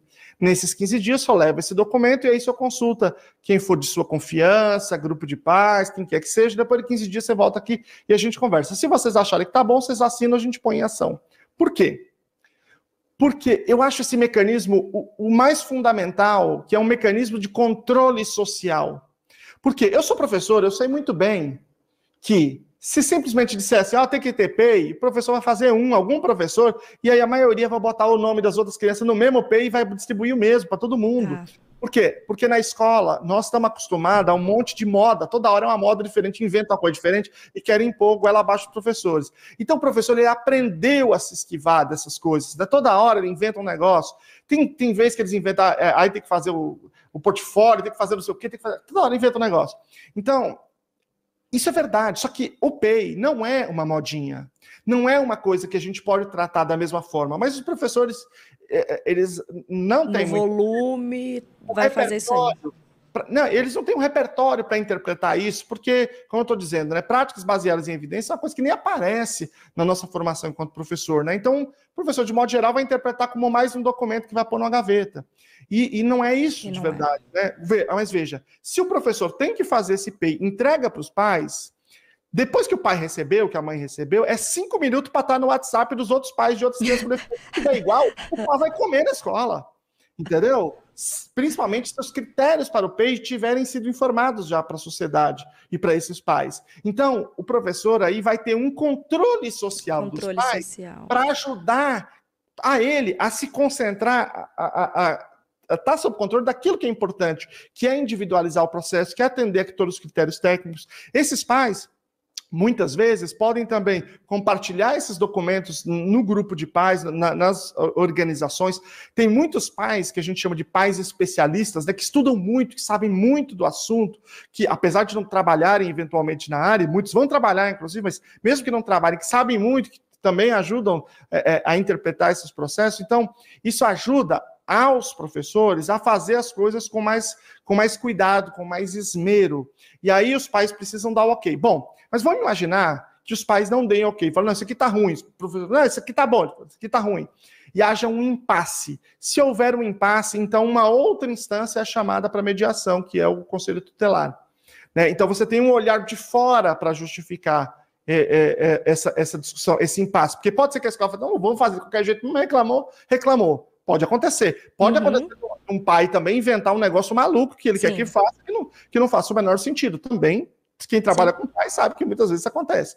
Então a gente chama uma outra, um outro elemento mediador para resolver o um impasse e aí é, a gente conseguir andar né, e encaminhar as coisas. Mas basicamente é, é, é esse esforço coletivo que compõe o PEI, não é um esforço de uma pessoa.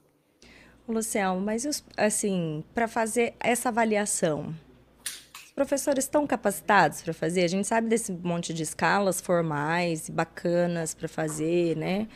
Mas é, é, é, chega nos professores isso? Não chega, mas é muito fácil chegar. Muito fácil. O que acontece chegar, é o seguinte: né? vou explicar. Nós estamos em dezembro. Se você for a qualquer secretaria de educação agora, tá todo mundo doidinho correndo, correndo atrás de gastar dinheiro. Dezembro. Por quê? Porque a prefeitura ela tem um dinheiro para gastar, a Secretaria de Educação tem um dinheiro obrigatório para gastar, que depende do cálculo do censo e tal e aí uh, o dinheiro do Fundeb. Quando, só que sempre dá problema nesse, nesse gasto. E quando chega no fim do ano, se eles não gastarem todo o dinheiro, vai, fica registrado que eles gastaram menos e depois eles têm que devolver o dinheiro e depois eles recebem menos. Então, dezembro é, é, é, é, é a loucura. É a gastança, é Shopee direto. É Shopee, a, a, liberou o cartão na Shopee, né? O patrão fica maluco. É, por quê? Porque existe gastos obrigatórios que estão previstos na lei do Fundeb. Então, não existe o problema de falta de investimento para formação na educação. O que existe é gastar dinheiro com bobagem. Mal gerenciamento. Então, eu, vou te dar, eu vou te dar alguns exemplos, tá? Eu vou te dar alguns exemplos para você entender o que eu estou querendo dizer. É, no meu município, vou dar dois exemplos do meu município. Meu município é um, o município um dos mais ricos da América Latina. Eu sou professor do, do município, né? Efetivo é, eles compraram um carrinho de sorvete da ciência. Se não me engano, foi 38 mil reais, só o carrinho, fora a formação. Fizeram a formação. O que, que é um carrinho de sorvete? É um carrinho de sorvete mesmo. Só que lá dentro tem coisa para fazer experimento de, de, ciência, de química e tal, coisa assim, né? Aí tem umas fotos que você tira, põe assim, e, e, e, dos, e os potinhos, negócio. Bom, esse carrinho, é, vamos botar em contexto, tá? O carrinho, ele, ele demora mais ou menos 55 minutos para montar. 55 minutos. No município, tem três aulas por semana de ciência, tá? Três aulas. É, dessas três aulas, cada uma delas tem 50 minutos. E elas não podem estar as três no mesmo dia. Então você tem que ter ou uma em cada dia, ou duas num dia e uma no outro dia. Bom, se é uma em cada dia, você não pode fazer o carrinho de sorvete, que demora 55 minutos, é mais tempo que uma aula. Mas se você tem duas aulas e uma, nesse dia que você tem duas aulas, você pode fazer.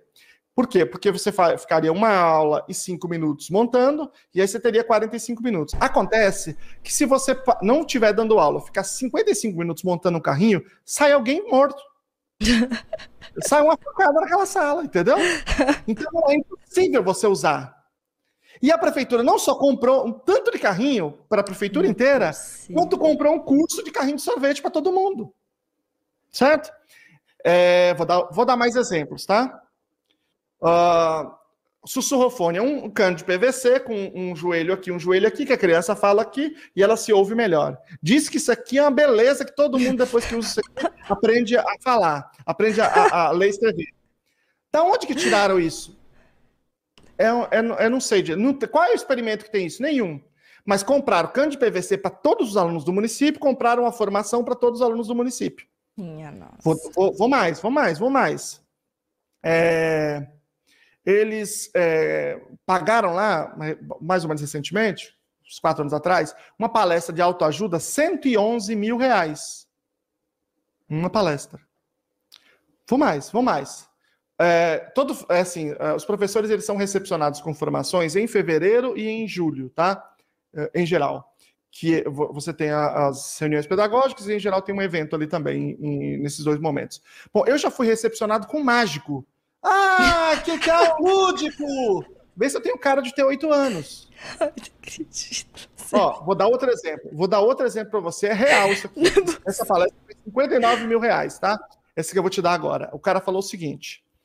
É, a história é a seguinte: olha, gente, era uma vez uma professora que ela tinha um marido chamado Tobias, que era perfeito.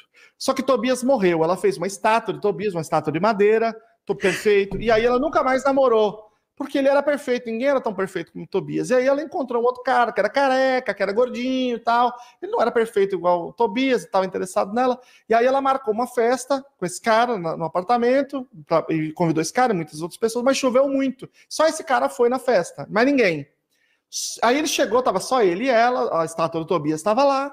Só que aí teve uma tempestade enorme e aí, e aí é, é, caiu a luz e eles estavam com frio. E aí eles pegaram, fizeram uma fogueira, pegaram a estátua do Tobias, racharam a estátua, botaram na fogueira, e eles fizeram amor ali ao calor daquela fogueira. Então é o seguinte: o Tobias é como se fosse a escola antiga, que é uma escola perfeita, maravilhosa, mas que não existe mais. A gente tem que abraçar a escola imperfeita, a escola com todas as dificuldades, é barrigudinha, careca, mas é a escola. E a gente tem que usar essa, é, é, essa escola passada como uma luz, mas a gente não pode ficar preso nisso. 59 mil reais para falar isso.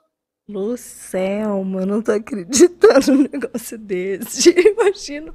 O que eu quero dizer? Então, vai lá no FSCAR e fala assim, FSCAR, eu queria uma formação aqui, como fazer o PEI. Tem professores lá, destrói, maravilhosos para fazer isso. Ó, oh, outro Estou falando de universidade pública porque existem vantagens licitatórias quando é universidade pública, é o melhor caminho. Olha, ensina aqui a gente a fazer uma adaptação, como você fez aqui, você está fazendo um serviço público melhor do que a maioria dessas palestras com, com que teve semana passada. Ó, ensina aqui a fazer uma adaptação de atividades de matemática, ensina aqui a fazer uma, uma adaptação de avaliação. Olha, vamos pegar um dia. Quem é o professor que um dia teve uma aula de como fazer um PI? Não, não existe. Não existe. Não fazer tem. uma adaptação de prova? Não tem isso. Não como tem. lidar com a criança numa situação de agressividade? Cadê? Então, veja, é só. Existe um, um, valor enorme do Fundeb dedicado à formação. Não precisa gastar nenhum real a mais, nenhum. É só gastar direito que já é gasto. Olha, eu vou te falar uma coisa que, que parece. Todas as muitas das coisas que eu estou falando aqui parece que eu estou inventando. Eu, eu, eu, convido as pessoas a não acreditarem em mim e conferirem tudo que eu estou falando. Né? Tá? É, eu fui à Califórnia e lá eu circulei bastante, conheci várias famílias, entendi como é que era o sistema lá, né? Aí eu voltei para o meu município e eu, e eu sabia, eu, eu, eu, eu já eu, é um município pequeno, né? Eu, eu sabia assim como é que funcionava, sabia das coisas e tal. Então eu escrevi uma proposta para o município para fazer o sistema da Califórnia. É, lá no município, só, só para você ter uma ideia, podia fazer o sistema da Califórnia exatamente como ele era incluindo o seguinte: com uma adaptação.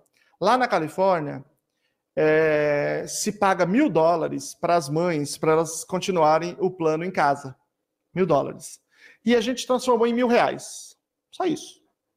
Por quê? Porque a economia é diferente. Uhum. Você sabe quanto o município gastaria no final do mês se ele implementasse 48, 40 horas de aba semanal mais mil reais para a mãe? Zero reais. Eles já gastavam isso. Provavelmente até o município economizaria um pouco no final do mês. Você sabe o que, que disseram? Ah. Eu não acredito nesse negócio aí de evidência, sabia? Eu não acho que isso aí, eu acho que isso aí não é não, sabia? Eu não acredito nisso aí. Eu acho que, não sei, isso aí não me convence, sabia? Essa foi a resposta. Eu estou dizendo que não ia gastar nem 50 centavos por, por mês. Não, não gastava, porque o município já gastava muito dinheiro. Então, a questão ela é muito mais profunda Nossa. do que do que essas que a gente está imaginando. Né? Ela diz respeito a modificar a filosofia de trabalho, a, aos pressupostos daquilo que a gente está utilizando. E nem o argumento de que você não vai gastar, você já está fazendo, nem isso foi o suficiente, né? Porque não, porque temos... exige, uma, existe um trabalho muito grande, né? O tra... É, é, é, você, você vê essas modas que eles, eles fazem, mas é um negócio que, que eles fazem, que está que tá envolvido muito dinheiro, né? Porque sempre tem contratos muito grandes, coisas assim que envolvem outros interesses, e que são coisas irrelevantes, você vai lá, entrega na escola, faz uma, uma besteira lá. Mas, de fato, mudar o sistema de trabalho, mudar a logística, mudar a dinâmica é muito difícil. E é muito difícil profissionalmente, é muito difícil em termos de tudo, né? Você, pô, diz, em vez de fazer uma. Se você traz uma palestra motivacional, você trouxe, o cara falou, beleza. Aí você, se, se não fizer certo, você diz que é culpa do professor que não se motivou o suficiente. Agora, se você diz que tem que fazer um plano educacional individualizado, você tem que, você tem que criar toda uma estrutura para incorporar esse documento dessa dinâmica. Deixa eu só tirar isso aqui, peraí, tá. que caiu o meu, meu áudio aqui. Caiu o áudio? Tá. O outro fone.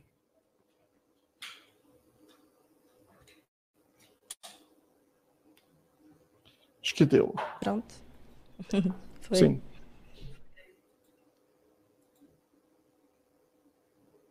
Sim. É tipo Agora mutou aqui para mim.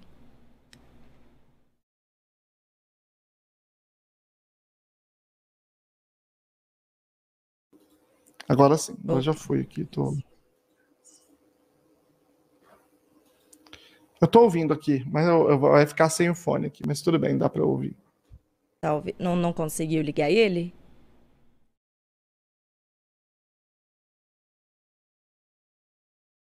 Ele não reconheceu aqui no, no outro sistema aqui. Mas tudo bem, dá para só, só vai ter um pouquinho de retorno aí só.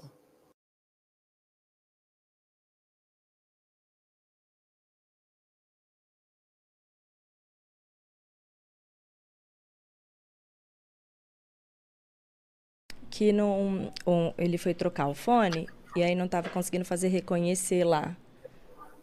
O fone. Mas está funcionando. Qual que é o. Fala aí, é, qual que é o retorno que está tendo aí?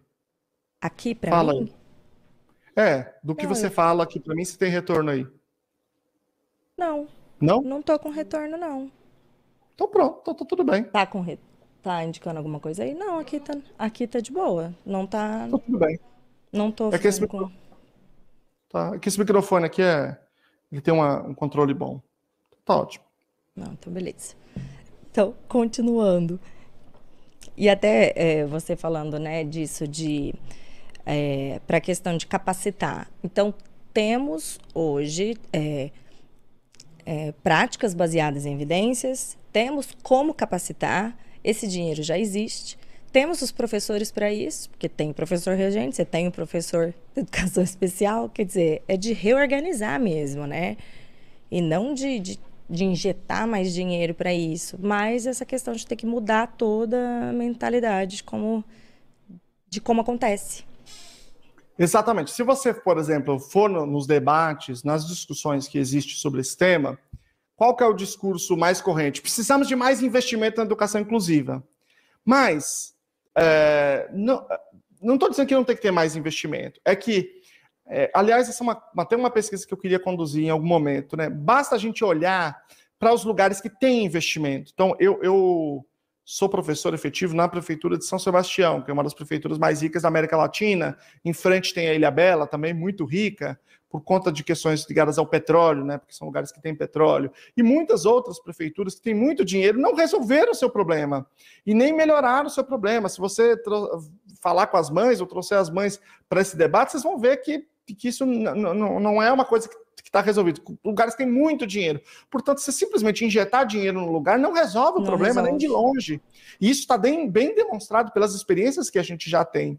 É, embora a gente precise de mais investimentos, só investimento não resolve o problema. A gente precisa pensar em como a gente está entregando esse investimento. Nos Estados Unidos, em 2001, foi aprovada uma lei chamada No Child Left Behind nenhuma criança deixada para trás. Lá se, se estabeleceu o seguinte: que não pode se usar nenhuma prática sem evidência na educação especial. Só pode usar prática com evidência. E isso foi o que transformou, que deu salto qualitativo na, na educação, inclusive dos Estados Unidos. Porque aí o próprio poder público também se responsabilizou por financiar pesquisas que foram é, informativas do que, que tem ou não tem evidência. Então, você tem uma, uma, uma, leva de pesquisas ali em meados dos anos 2000, né, principalmente uma do, um cara chamado Simpson, em 2005, que, de certa forma, discutiu também como é que a gente poderia criar essas evidências. Você tem um conjunto de outras pesquisas 10 anos depois, por volta de 2015, saiu uma do National Autism Center e uma do NDPC, e depois as pesquisas que a gente chama de pesquisas de terceira geração, né, que são as pesquisas que saíram agora em, 2020, 2021. É, é, a primeira que saiu foi do, do National Clearinghouse, que deu continuidade do NDPC, com 28 práticas baseadas em evidências. Então, isso informa de uma maneira muito qualificada a escola o que, que ela pode ou não pode utilizar. Eu vou dar um exemplo para você de uma coisa que não teria acontecido nessa circunstância, ou caso a gente tivesse uma legislação assim. Uma amiga minha, que é professora, uma pessoa profundamente inteligente, comprometida, ela tem um filho com autismo, um indivíduo com, com maior comprometimento, e ele usa uma forma de comunicação por troca de figuras, que a gente chama de PECS, né? Picture Exchange Communication System. É, é, uma pasta de comunicação por troca de figuras, que é muito útil, que tem 500 milhões de pesquisas, uma coisa absolutamente bem consolidada, né? Comprovado. né? É a evidência robusta, retumbante. E aí ela foi até uma escola, considerada uma escola bacana, uma escola boa, com uma proposta avançada, né, em São Paulo, uma escola estadual. E ela chegou lá na escola e disse: Olha, eu gostaria que meu filho estudasse aqui e tal, queria fazer a matrícula. E ele disse: Ah, beleza, vamos matricular aqui, né, super bem disposto. E aí disseram: Olha, se comunica assim. Eles falaram: Não, não, não, isso aí não. Porque isso aí é clínico, aqui é escola é pedagógica, aqui é outra coisa, é outra pegada. Deixa com a gente. Deixa com a gente. Resultado, um mês depois, o menino estava batendo a cabeça na parede de novo. Nossa. Como ele já tinha feito no passado.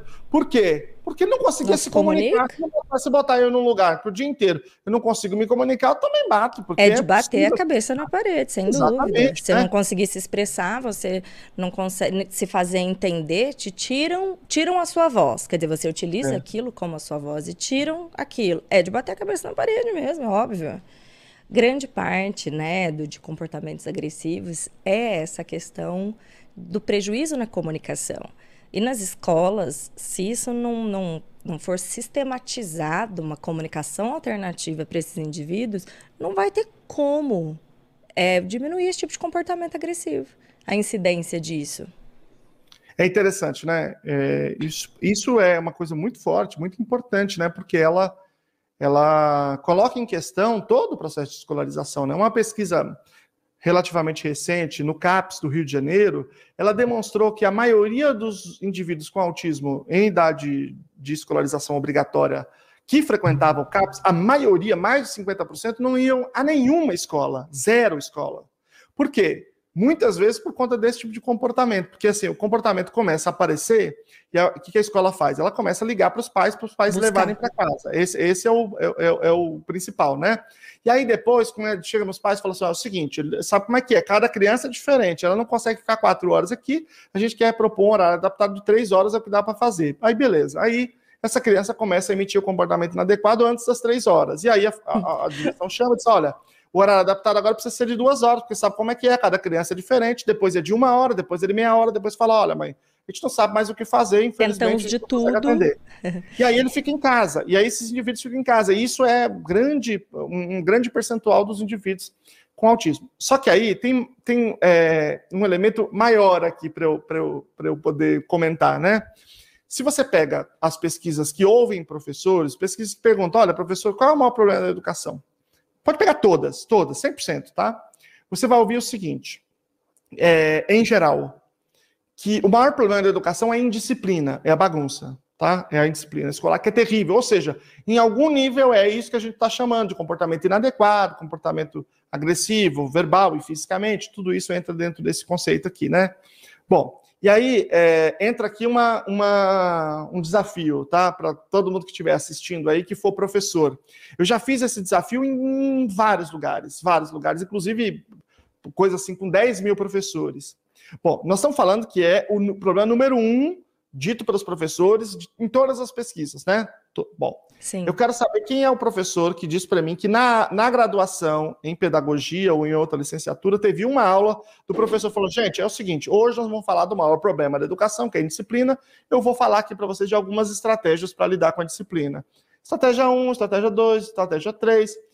Eu quero saber se tem um professor que teve uma aula, uma, só uma, só uma durante a graduação, seja ela qual for, de licenciatura, sobre esse tema. É um desafio e eu quero ver os comentários das pessoas aqui.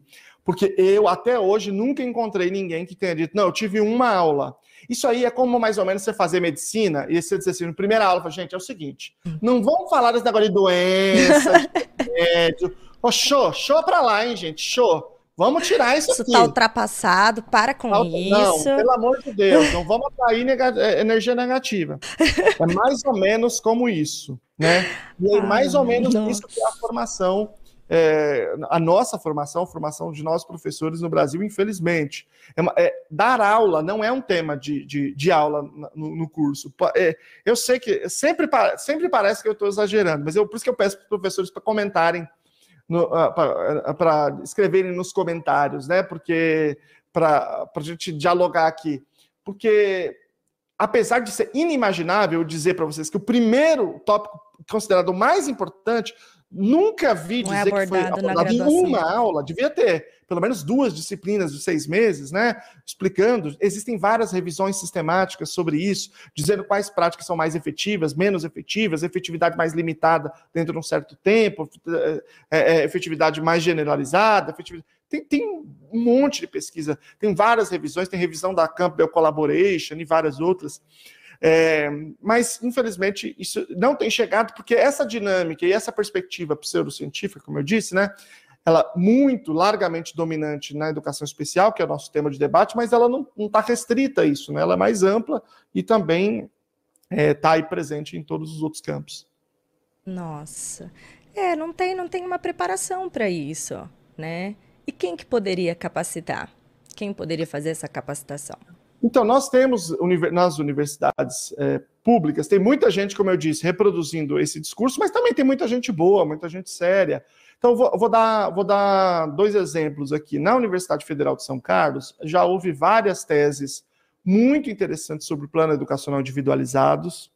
É, na Universidade Federal do Rio Grande do Norte também, inclusive eu estou até aqui na mesa com uma tese de lá é, da Federal do Rio Grande do Norte sobre PEI. Hum. Então, se eu acho que é a capa para mostrar para vocês. É que eu imprimi tudo misturado aqui. É, a Universidade Federal de Santa Maria tem o professor Carlos Schmidt fazendo trabalhos muito bons lá. E, e enfim, tem vários lugares que têm feito coisas muito interessantes. Não vou achar a capa, está tudo misturado.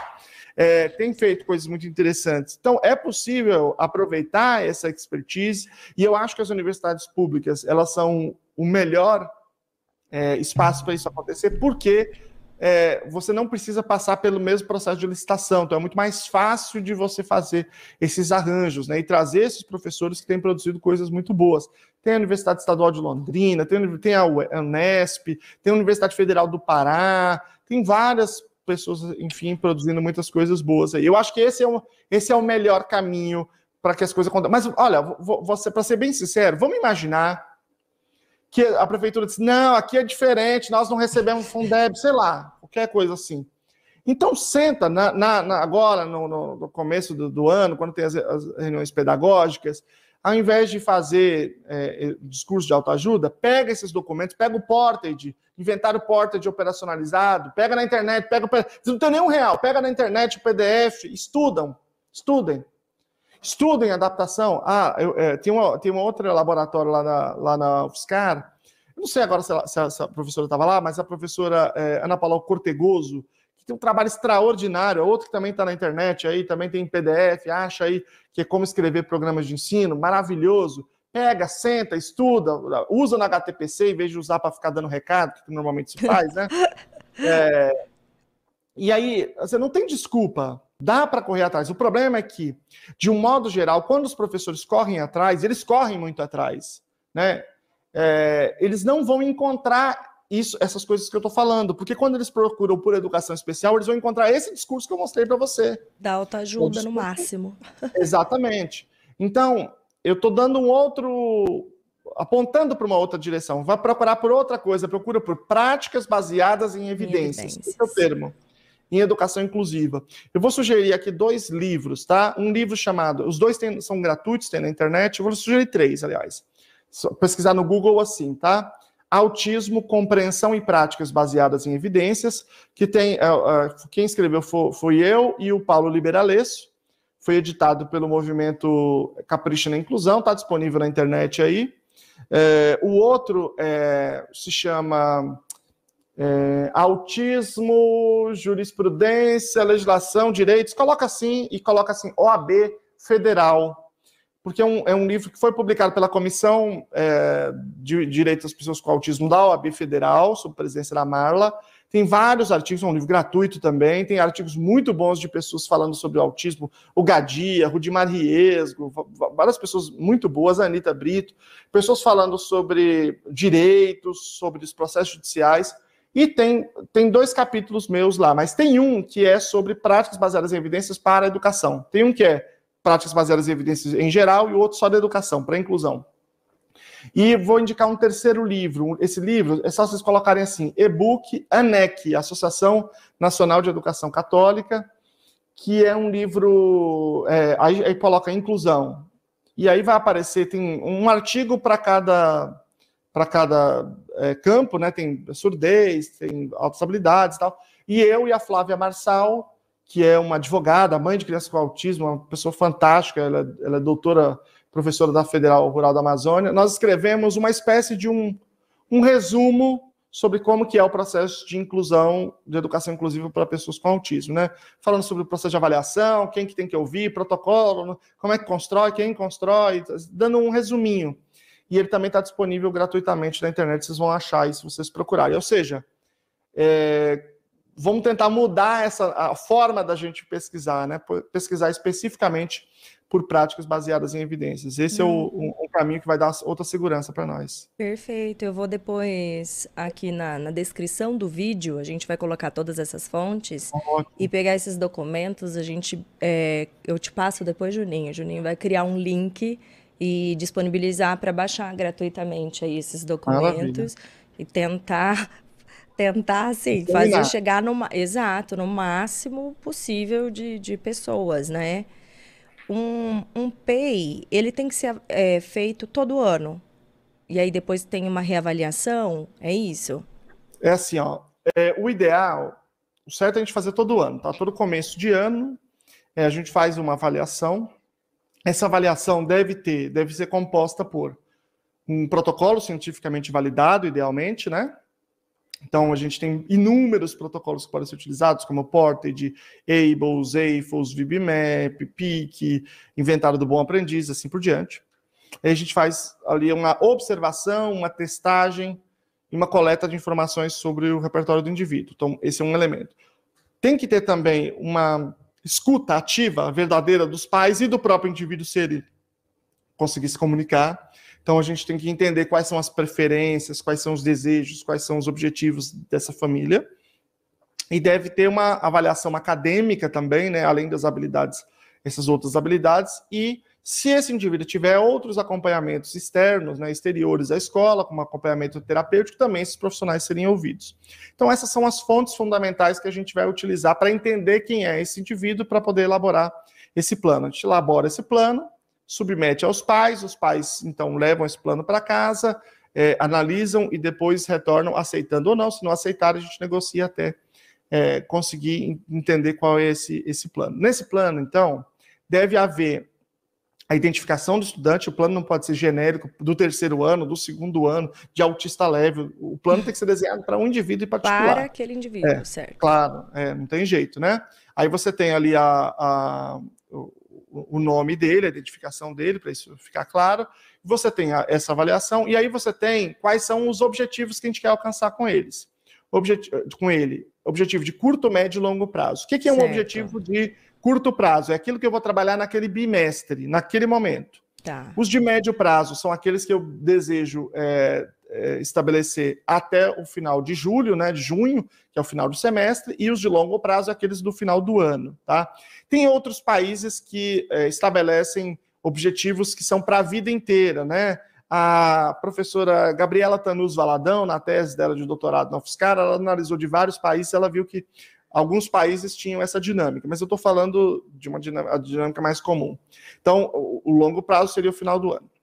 E esses objetivos, eles são descritos de uma maneira diferente do que normalmente a gente faz. Não é assim, melhorar a sociabilidade, a socialização. São objetivos que são descritivos. Por exemplo, Joãozinho deverá, é, digamos seja em dezembro, longo prazo, deverá interagir com os colegas durante o intervalo por pelo menos cinco minutos, iniciando interações pelo menos uma vez ao dia e respondendo as interações ao menos 80% das vezes ao dia, em pelo menos é, diante de pelo menos duas ou três pessoas, é, enfim, é, em, em, quatro, cinco dias de semana. Aí, eu, aí eu tenho uma clareza Isso. do que, que é, que, qual é esse objetivo. Eu posso mensurar, a grande questão é, eu posso mensurar, esse objetivo ele é bem descritivo. Se eu falar assim, melhorar a socialização, qualquer coisa que acontecer, pode ser, não, melhorou lá.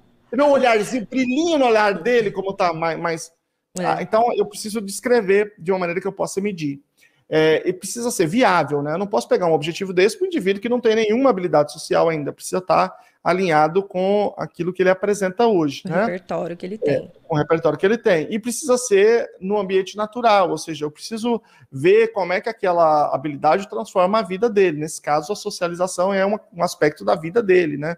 Fundamental. Bom, eu tenho lá, portanto, objetivos de longo, médio e curto prazo. Para esses objetivos de curto prazo, ou seja, aqueles que eu vou trabalhar agora, eu escrevo programas de ensino.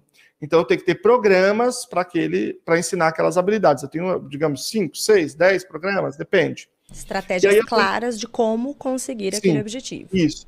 O programa é a descrição do procedimento. Então, vamos tá. imaginar o seguinte: o indivíduo está na sala de aula, e ele não faz contato visual, ele tem zero, quase zero de contato visual, conforme está lá na avaliação. Então a gente escreve um programa em que essa habilidade, que é uma habilidade pré-acadêmica, portanto, precisa do acompanhante, né? Ela vai ser desenvolvida durante uma. uma vai ser é, é, implementado o processo de ensino durante várias vezes ao dia, e digamos que as dez primeiras vezes a gente vai avaliar, né? Então, digamos que seja o seguinte: toda vez que uma coisa cai na sala de aula, algum item dele, quando o, o mediador pega, ele pega e diz, Joãozinho, quando o Joãozinho olha para ele, é que ele entrega. Num primeiro momento, contato visual imediato, tá? Uhum. Joãozinho, Joãozinho, olha. Quando o professor está entregando o bilhete, é uma coisa engraçada, para quem não é professor, né? O bilhete que o professor está entregando parece que é um quilo de ouro, que é uma coisa impressionante.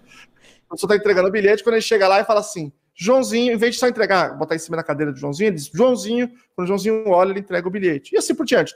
Todas as vezes que alguém emprestar alguma coisa para ele, então falo, Joãozinho, quando ele olha, entrega.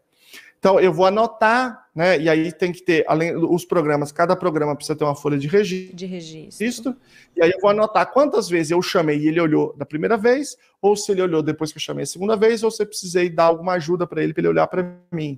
E aí eu vou estabelecer qual é o critério de aprendizagem. Por exemplo, quando ele olhar para mim 100% das vezes, em três dias consecutivos, sem ajuda, então eu posso introduzir um nível superior, Próximo eu posso passo. passar para outro nível. Então eu vou dizer, Joãozinho, Joãozinho olha para mim, tem que, tem que sustentar o olhar por dois segundos para então entregar para ele o que caiu no chão, ou o bilhete, ou alguma coisa que alguém emprestou para ele. E assim eu vou avançando até, até ele ter um contato visual sustentado, mais amplo, chamado de longe, durante atividades.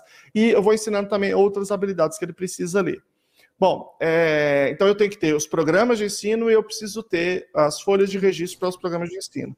Eu preciso ter também quais são os recursos necessários para o seu processo de educação inclusiva. Por exemplo, alguns indivíduos vão precisar que eu coloque no banheiro um script de, das ações que ele precisa fazer para de higiene, então lavar a mão. visuais, ou, né?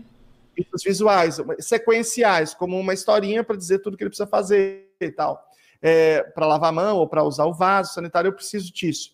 É, talvez eu precise disso também na fila de merenda, em que haja ali descritas expectativas em relação a isso. Talvez no corredor. O que eu não posso fazer é toda semana chegar para a diretora, diretora, eu preciso de uma coisa a mais. A diretora, eu preciso de um outro negócio. Diretora, eu preciso de um outro. Não tá. posso fazer isso. Por quê? Uma escola, principalmente a escola pública, na escola pública é muito difícil comprar as coisas. Então você precisa ter uma estrutura em que você já diz assim, ó, preciso disso, disso, disso, disso, daquilo. Então, uhum. é, corra atrás aí, eu preciso dessas coisas aqui. Então é preciso ter uma organização, por isso que é tão importante. Sim. Pode ser que ele precise de uma pasta de comunicação alternativa, talvez ele precise de um tablet, se for o caso dele. Talvez ele precise. Qual, quais são os recursos? Talvez ele precise do acompanhante. Então, quais são os recursos que ele precisa? Então, no, no PEI tem que estar descrito isso. E tem que estar descrito também quais são as diretrizes de elaboração de adaptações. Então, por exemplo, precisa é, reduzir textos. Reduzir de que forma? Ah, tirando pronomes, tirando não sei o quê, deixando bem sumarizado. Ah, então tá bom, tem que estar lá. Diretriz para adaptação. Que é essa diretriz. Ah, tem que usar letras de tal fonte ou tal tamanho. Então põe lá. Ah. É, ah, ele, ele, ele precisa de coisas que sejam concretas, os, os números, então tem que estar lá. As, ou seja, o professor regente, ele tem que adaptar as atividades. É verdade, é verdade, ok. Concordamos com isso, mas com base em quê? Com que parâmetro? Normalmente não se diz, fala, não, Como? tem que adaptar, adapta aí, é. jeito. Aí ele dá um negócio para a criança desenhar lá no canto e diz, não, adaptei, porque aí ele consegue fazer. Sim, mas a adaptação está no limite ele não pode estar tá lá atrás, não pode ser, é, é, não pode dizer assim, ah, essas crianças aí adoram coisa concreta. Precisa de ver, viu? Criança assim, que é o que normalmente se fala, né? Tem que ser uma adaptação que seja exatamente no nível daquele indivíduo para ele conseguir subindo. É, mas para eu exigir de isso, eu preciso que esteja lá nas diretrizes. E por fim, o que precisa ter no PEI também é o que a gente chama de protocolo de conduta. Pode ter outro nome também, mas é o seguinte: é, o que, que ele gosta, o que, que ele deixa de gostar, é, é, como é que ele, quais são as comunicações básicas, como é que ele pede para ir ao banheiro, como é que ele pede água, como é que ele comunica que está com dor, o que, que pode ser um gatilho para um comportamento agressivo, por exemplo, né? o que se ele tem alergia, se ele não tem, se ele tem restrição alimentar, se ele toma algum remédio, qual o remédio, qual a dose. Eu vou dar dois exemplos aqui, tá? Para desse caso. Tem um caso real, uma professora que estava em sala de aula e aí uma, uma criança, uma menina com autismo começou a chorar, porque ela tinha colocado uma música e ela estava cantando a música junto, a professora. E essa criança começou a chorar, ficar desesperada. Essa menina veio até, dela, até ela e deu uma cabeçada nela aqui. Primeiro a professora colocou a música, porque ela estava nervosa para ela se acalmar. Ela acalmou. Aí ela começou a cantar junto com a música. Aí a menina veio e deu uma cabeçada aqui, quebrou isso aqui tudo. Quebrou assim dezenas de pedaços. Foi um negócio gravíssimo. Meu Deus. É, e aí depois descobriu-se que essa menina ela tinha uma aversão absurda à música compartilhada. Veja, primeiro, já começou errado lá atrás, colocar a música para ela acalmar. Quando ela, se ela está se ela tá nervosa, tem que implementar algum procedimento que já deveria ter sido avaliado e determinado. Mas a professora fez o que ela pôde, né? Que ela tinha de saída. Só que depois que quebrou, descobriu-se que ela odiava música compartilhada e essa informação estava na sala de recursos, na avaliação, em alguma avaliação dela.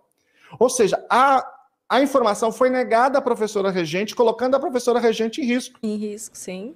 Então, todo mundo tem que ter acesso a esse resumo, esse briefing do indivíduo, com aquelas informações básicas. Porque esse indivíduo, esse indivíduo essa menina, também estava em sofrimento, ela também foi exposta a uma situação sim, de sofrimento, uma sim. coisa que era muito aversiva para ela.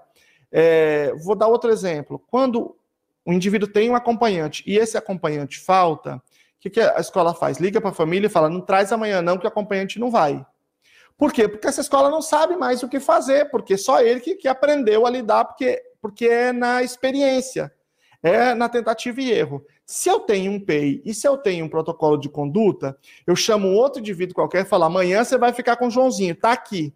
Uhum. Tá aqui as informações básicas sobre ele. Orientações. Não vai ser o melhor dia do Joãozinho. Sim. Não vai ser o melhor dia, Sim. mas aquele dia o cara não vai fazer nada que vai deixar ele agressivo, não vai, por exemplo, cantar uma música compartilhada, usando esse exemplo, né?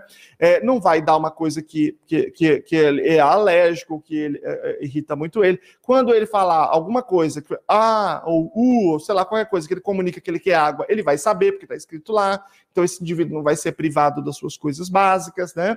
É, não só pela violação, que é de direito do indivíduo, como também porque isso pode provocar outros comportamentos é, mais inadequados, por tudo, por tudo isso, né? Agora, é, esse é um exemplo. Outro exemplo. O indivíduo está na escola, tem uma convulsão. Você liga para a mãe e não consegue falar porque o celular acabou a bateria, como coisa que pode acontecer, qualquer uhum. um. Aí você liga para o SAMU, o SAMU leva e dá um remédio que ele é alérgico, uhum. a criança uhum. morre ou passa muito mal. E aí? Como é que fica essa responsabilidade? Por que, que você não tinha essa informação? Ou ainda, o SAMU dá uma medicação que, que tem uma indicação de, eh, contrária à interação medicamentosa com o remédio que, que essa criança toma. Por que, que você não tinha essa informação? Então, quem é que vai responder por isso? Vou dar outro exemplo. Você, você vai para o SAMU e aí chega lá, essa criança quer ir ao banheiro, ela diz bu, bu, que digamos que é a forma que ela peça para ir ao banheiro, ninguém leva ela ao banheiro, ela faz xixi ou cocô na calça. Ela se expõe a uma situação constrangedora, ela fica numa situação super aversiva também com, com, esse, com essa estimulação. Quem é que responde por isso? Cadê essa informação? Sim. De que esse indivíduo comunica assim. Então, por, então o, o o protocolo de conduta, ele ameniza, ele ajuda a gente a se comportar em todas essas situações. Portanto, é um elemento é, fundamental que fecha aí o, o, o, o um, uma forma da gente estruturar o plano educacional individualizado. É, realmente. Essa, sem essas informações, você deixa o profissional completamente no escuro.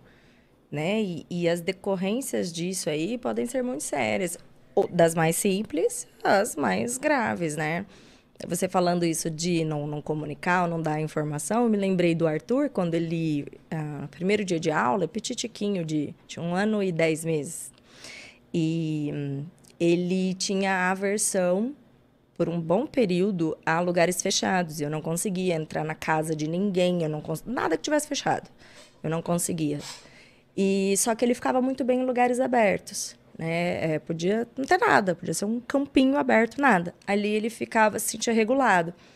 Quando eu fui deixar ele de primeiro dia de aula, eu assim, lembrei de passar várias coisas que vieram na minha cabeça, o máximo possível, mas também não tinha um, um questionário para que eu respondesse. Fui eu tentando lembrar mais ou menos, num tempinho que eu tinha ali com a professora antes de, da entrada, alguma coisa, né, para para evitar estresse, pensei na alimentação, pensei na troca de fralda, não esqueci, esqueci disso do lugar fechado. E aí ele começou a chorar e a assistente de sala é, saiu com ele para fora da sala, assim, para tentar acalmá-lo, só que ela foi, ela não sabia. Tinha uma casinha, essas casinhas de boneca de madeira, pequenininha. Tipo, a escola é imensa, com vários lugares maravilhosos para você. Tem bosque, tem, enfim, tadinha. Ela, ela não, ela desconhecia. E ela, ah, é casinha de boneca. Ela entrou com ele lá dentro, um lugar, um cubículo fechado, cheio de coisas. Ele teve a pior relação que ele já teve até hoje. Por falha de, de comunicação. Né? Foi péssimo para ela, coitada. Ela fez o que ela podia dentro da informação que ela tinha. Foi péssimo para ele. Eu fiquei super chateada, assim, me sentindo a pior mãe do universo, porque como que eu não falei exatamente isso, enfim. Então... então veja como, como todas as pessoas foram colocadas numa situação horrível aí, porque ele de todos, né? É, porque todos os outros são adultos, são pessoas que, é, que têm mais autonomia e, e, conseguem lidar melhor com essa situação. Mas ele, com todas essas dificuldades, é o, a, o, o, lugar mais vulnerável, é o ponto mais vulnerável, que sofreu de estar no lugar que ele acha pior, dentro de uma rotina totalmente nova, de um lugar novo, quer dizer, já havia toda uma insegurança em relação a, a isso e, eventualmente, repercussões futuras em relação ao próprio processo de escolarização. Ela, ela, ela a profissional, num lugar péssimo, se sentindo impotente, sem saber o que fazer. Eu já estive em várias circunstâncias, estive em banca de mestrado ou doutorado ou, ou TCC, em que eram profissionais, né, professores que estavam falando. Eu lembro que, que, que cuja história era de ter vivido uma situação de impotência dessa. Eu me lembro de um caso especificamente que uma professora, ela disse que teve uma amiga dela que entrou em depressão, caiu o cabelo, não sei o quê. E aí na banca eu perguntei: essa pessoa é você ou é sua amiga? Sabe aquela história? Ela tem uma amiga. Né? E ela, ela falou: sou eu mesmo, fui eu mesmo que passei por isso. Aí, né? aí enfim, foi até um momento emotivo ali. E, e, é uma situação super difícil. E você, que é uma mãe que não tem nenhuma obrigação de ter lembrado de nada, de ter falado nada. Você, você é uma pessoa inteligente, que tem uma história, mas você podia ser analfabeta, você podia ser uma pessoa sem nenhuma instrução. Então, isso, isso deveria, isso é um direito para todos os indivíduos, independentemente da escolaridade ou da clareza da mãe ou do pai, né? Então, é, não, pode depender disso. Nós temos uma estrutura com profissionais pagos, é, uma estrutura que é financiada, né, é, em que essa estrutura já deveria ter como ponto pacífico, né, ponto é, é primordial, você fazer uma, uma, uma, avaliação de entrada, de repertório de entrada de todo é. mundo, com protocolos é, cientificamente validados, com, com. Isso é muito importante também, com estratégias de transição. Existem milhões de pesquisas sobre isso. Então, por exemplo, antes dele começar, ele deveria ter ido a lá esse mesmo lugar várias vezes antes, ido um pouquinho, depois um pouco mais conhecido, andado Sim. por lá. Né? Depois, entre a educação infantil e no, nos primeiros anos. E a, a, os últimos anos da educação infantil, se for instituição diferente, a mesma coisa, para o ensino fundamental, a mesma coisa, do fundamental é, dos ciclos iniciais para o outro, a mesma coisa, para o fundamental ciclo 2 a mesma coisa, para o ensino médio a mesma coisa. Então, existem estratégias muito bem demonstradas, tem revisão sistemática, tem meta-análise, tem tudo, para estratégias de transição muito claras, que são muito importantes para indivíduos com autismo. Tudo isso devia estar incorporado dentro do próprio sistema, né? Sim. Não pode ser uma coisa que dependa de uma ação individual de alguém que se lembra. Só uma né? Então, pessoa, todo é. mundo foi colocado numa péssima posição. É, então, fica todo mundo assim, não, horrível, horrível. Por desconhecimento de todos, assim, né? De, e institucionalizado ali um desconhecimento geral. Não tem capacitação, preparação, e aí isso perpetua. E isso foi um exemplo pequeno. Aí você dando esses exemplos médicos aí me dá até uma. Nossa, assim, né? Porque realmente você pode ter um resultado catastrófico só por uma informação muito importante que tinha que estar tá ali. Então, você precisa de diretrizes e documentos formais que, que proporcionam essas anamneses todas, né? E esses dados, essa coleta de dados, não só no achismo, né? É, só para trazer uma informação aqui interessante. É, prime, aliás, duas informações. A primeira é, por exemplo, a grande parte dos indivíduos com autismo, né, em torno de 30%, pouco menos, tem epilepsia também.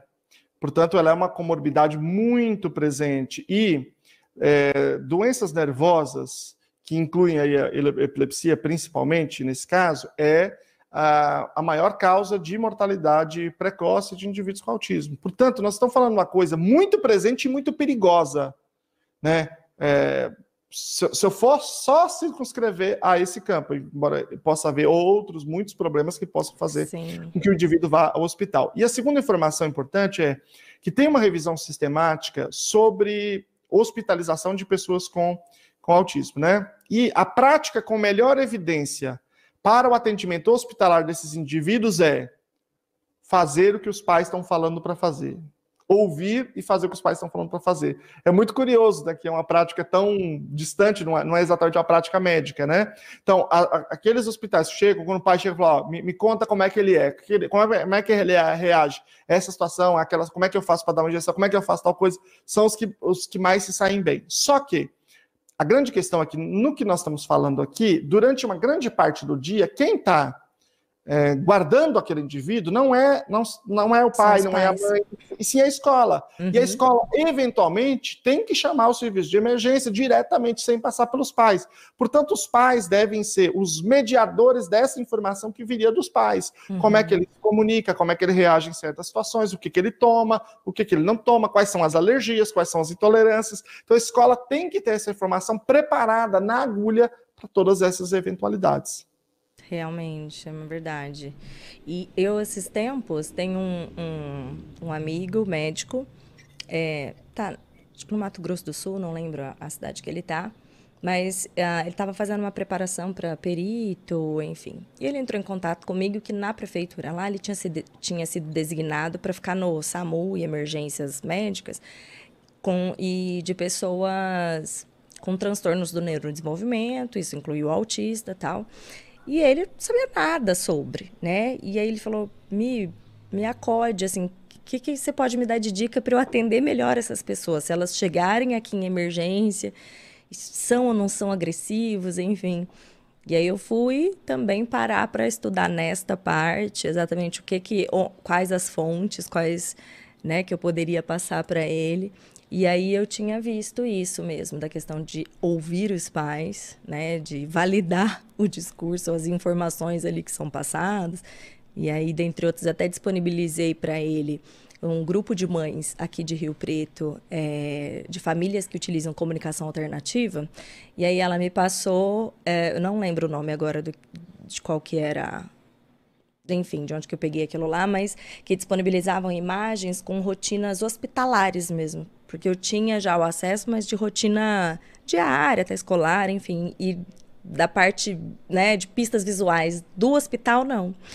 Enfim, aí eu disponibilizei, eu sei que ele falou com o prefeito lá, e aí eles iam adaptar no hospital ali mesmo da, da cidade e disponibilizar todas essas pistas visuais para rotinas práticas médicas ali para pessoas que que não são verbais, né, e que precisam de uma comunicação alternativa. Às vezes. Então, um... essa, essa, é a outra prática com melhor evidência, que é o estabelecimento dessas rotinas visuais. Não só para quem não é verbal, mas também para quem é verbal porque as rotinas visuais têm um valor de antecipar, de previsibilidade muito interessante. E principalmente quando você está no hospital, você está numa situação já limite, uma situação emocionalmente já mais complexa. Vulnerável, né? As visuais são muito interessantes e elas têm um papel bem legal é, para reduzir a ansiedade nesses indivíduos, né? Agora, você veja, é, vou, ah, vou acrescentar uma outra coisa aí que é válida tanto para a escola quanto para esses contextos, porque ele perguntou se são agressivos ou não. Quando o indivíduo apresenta um quadro de agressividade, e de 6 a 68% dos indivíduos apresentam, e aí, eu, por, que, por que eu estou falando esse dado? Porque as pesquisas, cada uma chama agressividade de uma coisa, por isso que dá tão distante, né, de 6 a 68, mas é grande parte dos indivíduos apresentam um quadro de agressividade eventualmente, e é, é preciso que a gente aprenda a lidar com eles. Nesse contexto hospitalar, muito provavelmente, se o indivíduo apresentar uma agressividade, eles vão fazer contenção, contenção. química. Vão lá, uf, dão um, um, dão um, um remédio, dá um mata-leão e derruba o indivíduo. Uhum. O que às vezes pode ser necessário, mas muitas vezes é exagerado, porque o indivíduo não aprende a lidar com aquela situação. Então, muitas vezes, é, outros procedimentos são mais adequados. E na escola, é, isso nem é possível porque isso é um ato médico. Então, as contenções, que é química, física, quando usa algum objeto mecânico, né? Todo mundo aí já viu aí as, as famosas camisas de força aí na, na, na internet antigamente, né? É, é, são mecânicas, né? Mas existem outras, é, outros equipamentos de contenção, por exemplo, para dentista é muito comum usar. Só dentista e médico pode ordenar. E contenção física, que é, é braçal. Então, assim, é só o, o médico ou dentista ou alguém designado pelo médico. Por exemplo, bombeiros têm autorização para fazer contenção física, enfermeiros podem ter para contenção mecânica, mas é o médico ordena, então o indivíduo vai lá e, e, injeta, né? Mas não é a mesma coisa na escola. Então existem vários protocolos, são protocolos de segurança em crises agressivas, né? É, protocolos de gerenciamento de crises que envolvem procedimentos de restrição física. Nos Estados Unidos, as instituições como escolas e instituições terapêuticas, clínicas, todas elas têm que ter certificação, todo mundo tem que ter certificação em algum protocolo. Aí cada estado é, é, credencia lá os protocolos no estado. É, então existem vários desses protocolos, talvez o mais comum seja o PCM, né, PCM, que é o, é, é o Sistema de Gerenciamento de Crises é, sistema profissional de gerenciamento de crises, por exemplo, que é, tem todas as estratégias de prevenção. Quando as estratégias de prevenção não, não funcionam, então, eventualmente, você pode fazer uma restrição física temporária. E veja, se um indivíduo está na escola e ele emite um comportamento agressivo lá na sala de aula, o que, que, o professor vai fazer? Vamos imaginar que ele está com uma caneta e aí, naquele momento, ele está se, se cutucando e ele pode se cegar. Veja, se o professor vai lá e segura ele, e esse indivíduo fica com marca, o professor tem muita dificuldade de lidar com isso, juridicamente falando. Né? Ou se o professor se machuca, tem a probabilidade do professor se machucar, né? Ou ele segurar e ainda assim o indivíduo se machucar, porque o professor não sabe como Sim. fazer isso, como pressionar o tórax ou, ou, o abdômen, que é muito perigoso. Mas vamos imaginar que o professor não segure, não toque no aluno, o aluno se segue a si mesmo. Aí o professor tem outro pepino para enfrentar, porque como é que ele vai explicar que ele deixou o menino se cegar na sala de aula? É, então, veja, se, se, se, qualquer situação ocorrer, o professor está ferrado. Ele está numa situação de extrema vulnerabilidade. Quando esse professor deveria ter uma formação. Está capacitado, de, treinamento para isso, né? Ele está certificado em algum protocolo de segurança, porque ele vai lá, implementa o protocolo da maneira correta e já existe um consentimento, existe uma descrição, já existe um protocolo para você é, descrever depois o que aconteceu, e aí beleza, ele está bem sustentado. Isso, nos Estados Unidos, por exemplo, na maior parte dos estados, você não pode ser faxineiro da escola se não tiver, não pode é. ser inspetor, não pode ser a tia da merenda se você não tiver. E no Brasil é um absurdo que a gente abra esse serviço e diga que todo mundo tem que ir para lá sem a gente dar. Agora, eu, eu falei de algumas formações na minha cidade. Isso aí, a prefeitura pode criar um protocolo, ela pegar uma pessoa, uma pessoa, mandar essa pessoa se formar, ela volta para a cidade e forma todo mundo. Isso aí não dá as bolachinhas pedagógicas de qualquer evento que tá lá que eles fazem para o prefeito ficar fazendo discurso, entendeu? Então não é uma coisa, não é uma coisa para gastar milhões, é uma coisa para se preocupar com a coisa certa. Sim. Ó, agora sai aqui o, o áudio como fala? Mutou. Ah, meu áudio. É, meu áudio tinha saiu, mutado antes de você finalizar a sua frase. Não, mas é, mas é o que você estava dizendo. Ah, agora vou. O que, que é o Juninho falando comigo? Tá ouvindo? Não, só cortou. Tô, tá, tô ouvindo sim. Só cortou. Tá me ouvindo agora, né? Tô.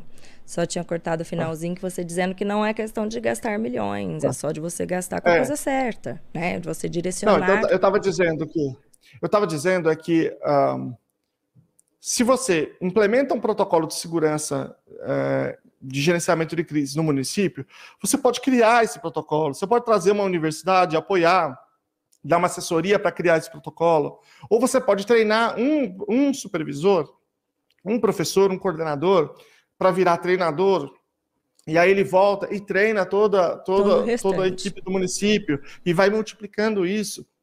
Ou você, em vez de dar essas formações, aí dá uma, essas formações de segurança para esses indivíduos. Ou seja, é, é, se você olha, por exemplo, no portal da transparência, lá nas verbas do Fundeb, e vê o que, que o seu município gastou com formação, você vai ver que é muito dinheiro. Muito dinheiro. Então é só redirecionar isso e trazer essa, digamos assim, essa preocupação, esse olhar para o lugar certo, que é a segurança, a dignidade e a aprendizagem do indivíduo com deficiência também. É, eu, eu confesso, Luciano, que assim, com, é, comecei a nossa conversa ainda muito no campo da, da utopia, aí depois ainda ouvindo esse pensamento absurdo que é propagado na parte da acadêmica mesmo, de que dessa inclusão total, suposta inclusão total. Mas depois a gente é, passeando aqui pela parte com evidências científicas de como isso pode ser feito, hum, é, concluo aqui de uma forma muito otimista, porque pode mesmo. Então aí eu parei pela primeira vez para olhar e falar: nossa, olha, é viável, super viável.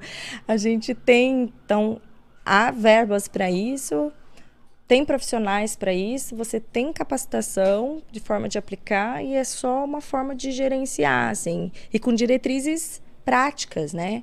E não só, ah, você tem que adaptar o material. Tá, mas como eu faço? Não, peraí, aqui essas diretrizes te mostram exatamente como fazer, né?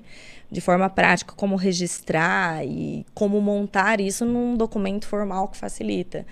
Então, voltei a ser a, a, porque eu sou uma otimista inveterada, sabe assim, costumo sempre ser muito otimista e finalizo aqui a nossa nosso bate-papo com essa sensação do quanto é é possível. E que muitas pessoas assim como você que são especialistas estão assim vocacionados a, a divulgar e propagar e, e fazendo né, assim, estudos mesmo, acadêmicos, científicos sobre e disponibilizando materiais para isso, de, com, que dão essa clareza do que a gente pedir, como pedir, como falar com o município, né? qual o pedido protocolar. Então, estou, estou otimista. É uma causa muito, muito. que sai muito do campo das ideias, que ela realmente é viável. Que bom, eu fico muito feliz, porque é, é o que eu sempre pretendo é fazer essa uma provocação e, e, dizer para as pessoas que a gente pode, a gente pode ajudar essas crianças, a gente pode ajudar esses profissionais. Os profissionais estão sofrendo muito com essa situação também. Tá todo mundo, os pais também. Então nós estamos numa situação em que não está bom para ninguém. Não. É, e que é, que é sustentada por, por, por uma correlação de quem não está na escola, que não está é. sofrendo porque não, não, não tem contato direto com as consequências do que tem, do que tem falado, né? É, e essa é uma dicotomia muito profunda na educação brasileira e que a gente precisa resolver. A gente resolve através da ciência. É, e a, a, ciência contribui para que a gente possa criar esse elo nesse processo de produção. E assim, eu, eu considero que uh, nosso papel principal é fazer a mobilização política para mudar isso no município. Eu vou explicar por quê. Porque a universidade ela tem autonomia e não é à toa. Ela tem autonomia porque, digamos que a gente fizesse o pedido, né, que a gente exigisse que houvesse uma intervenção, que houvesse algum tipo de interferência é, nos poderes constituídos, pelos poderes constituídos, naquilo que a universidade tem produzido. Então, se os poderes pudessem fazer isso, os poderes iriam impor que a universidade só ficasse falando bem deles, porque essa é a dinâmica do poder, né? Sim. Então, a, a ingerência política na universidade é muito perigosa. É Sim. importante que a universidade tenha autonomia. Só que a universidade, ela responde à realidade, ela responde àquilo que está acontecendo. Então, é, historicamente falando, é, vários autores muito importantes estudaram isso. É, tem três especificamente, um chamado Dominique Julian, André Chervel e o Ivor Goodson. Eles demonstraram que a universidade responde principalmente à escola. Então, a escola é o lugar em que as coisas de fato acontecem. Foi a escola que inventou a gramática, que inventou a história, que inventou a geografia, e aí a universidade surgiu como um, prosseguimento. Então, nós precisamos fazer a luta política para que as cidades mudem, para que a política pública mude, para que a gente tenha resolução nas cidades, ou lei, ou instrução municipal, enfim, algum tipo de normatização municipal. Porque se a gente conseguir fazer isso em vários lugares, aí a universidade vai começar a estudar esse fenômeno. Então, a universidade vai se transformar pela própria dinâmica da sociedade, respondendo a esse anseio da sociedade. Portanto, é, é, a gente tem essa vantagem hoje no mundo contemporâneo de a gente consumir coisas que estão sendo produzidas também em outros países, e também tem coisas boas sendo produzidas, ainda que minoritariamente na universidade brasileira, é, nesse campo, né? É, e, a, e à medida que a gente faz essa luta política, organiza e a gente consegue fazer essas modificações lá onde a gente atua, onde a gente é, é, milita, a gente também transforma essa realidade mais global, né? Então eu acho que esse é o, o, passo que a gente tem que fazer, organização e construção de consenso entre esses familiares, todo mundo está interessado numa educação inclusiva de verdade. E aí eu, eu, eu, encerro aqui com uma, uma frase que para mim é muito forte, que tem a ver com, com tudo aquilo que eu defendo, né? Que não há inclusão verdadeira sem saber especializado, e a gente precisa é, levar, né, disseminar esse saber especializado só na boa vontade não vai rolar, né? Precisa não, de é. formação técnica para isso, aliada à, forma, à boa vontade de muitos professores, mas precisa investir nessa capacitação, né? Eu agradeço demais sua participação aqui mais uma vez, Lucelmo, por ter aceitado. Aprendi muito mesmo e, como eu disse, encerro aqui de uma forma otimista, uma visão otimista de que temos sim já muita muito material para colocar em prática para que isso aconteça? Temos sim. Eu agradeço mais uma vez, foi um prazer enorme estar aqui e estou sempre à disposição desses, dessas conversas nossas. E um dia eu vou aí em São José do Rio Preto Nossa, também. Você gente... pensou? Aí, aí, o pessoal, os riopretenses e região aqui vão ficar enlouquecidos. Vai ser é. muito bom. Quem sabe um dia eu, eu é, acredito no crescimento aqui do canal, é o que, é o que eu quero, né? E a gente tendo mais condições, eu também consiga trazer você aqui pessoalmente, porque eu, eu, eu creio mesmo que crescendo aqui como forma de disseminar informação e trazendo pessoas como você, é, isso movimenta muito aqui a nossa cidade. Incentiva os professores, né? Assim, já que falam que o autismo está na moda, vamos fazer ficar na moda, então, vamos Sim, colocar, é. vamos fazer ser legal, ser cool, ser amigo é. do autista e fazer coisas que na prática, né, fazem a diferença. Então, ainda tenho essa, ainda também te trarei aqui presencialmente como convidado do Hotspot. Vamos sim. Eu já, eu já fui aí. O meu problema é mais de, de, organização de vida, de agenda, do que tudo, né? Não, eu imagino. Mas eu já fui aí algumas vezes, mas foi antes de você estar no universo do autismo, né? Eu fui é, é, em alguns, alguns eventos aí de alguma universidade, da prefeitura, não sei exatamente. Acho que fui em vários eventos aí de, de, de várias coisas diferentes. Mas foi, eu gostei muito, uma cidade muito legal, muito, muito bonita, mas a gente vai combinar, sim, pode ter certeza. Tá certo, então. Obrigada, Luciano. Um beijão para você. Prazer. Pessoal que está aí assistindo também, um beijo e até o próximo Hotspot. Tchau, tchau. Até a próxima. Tchau.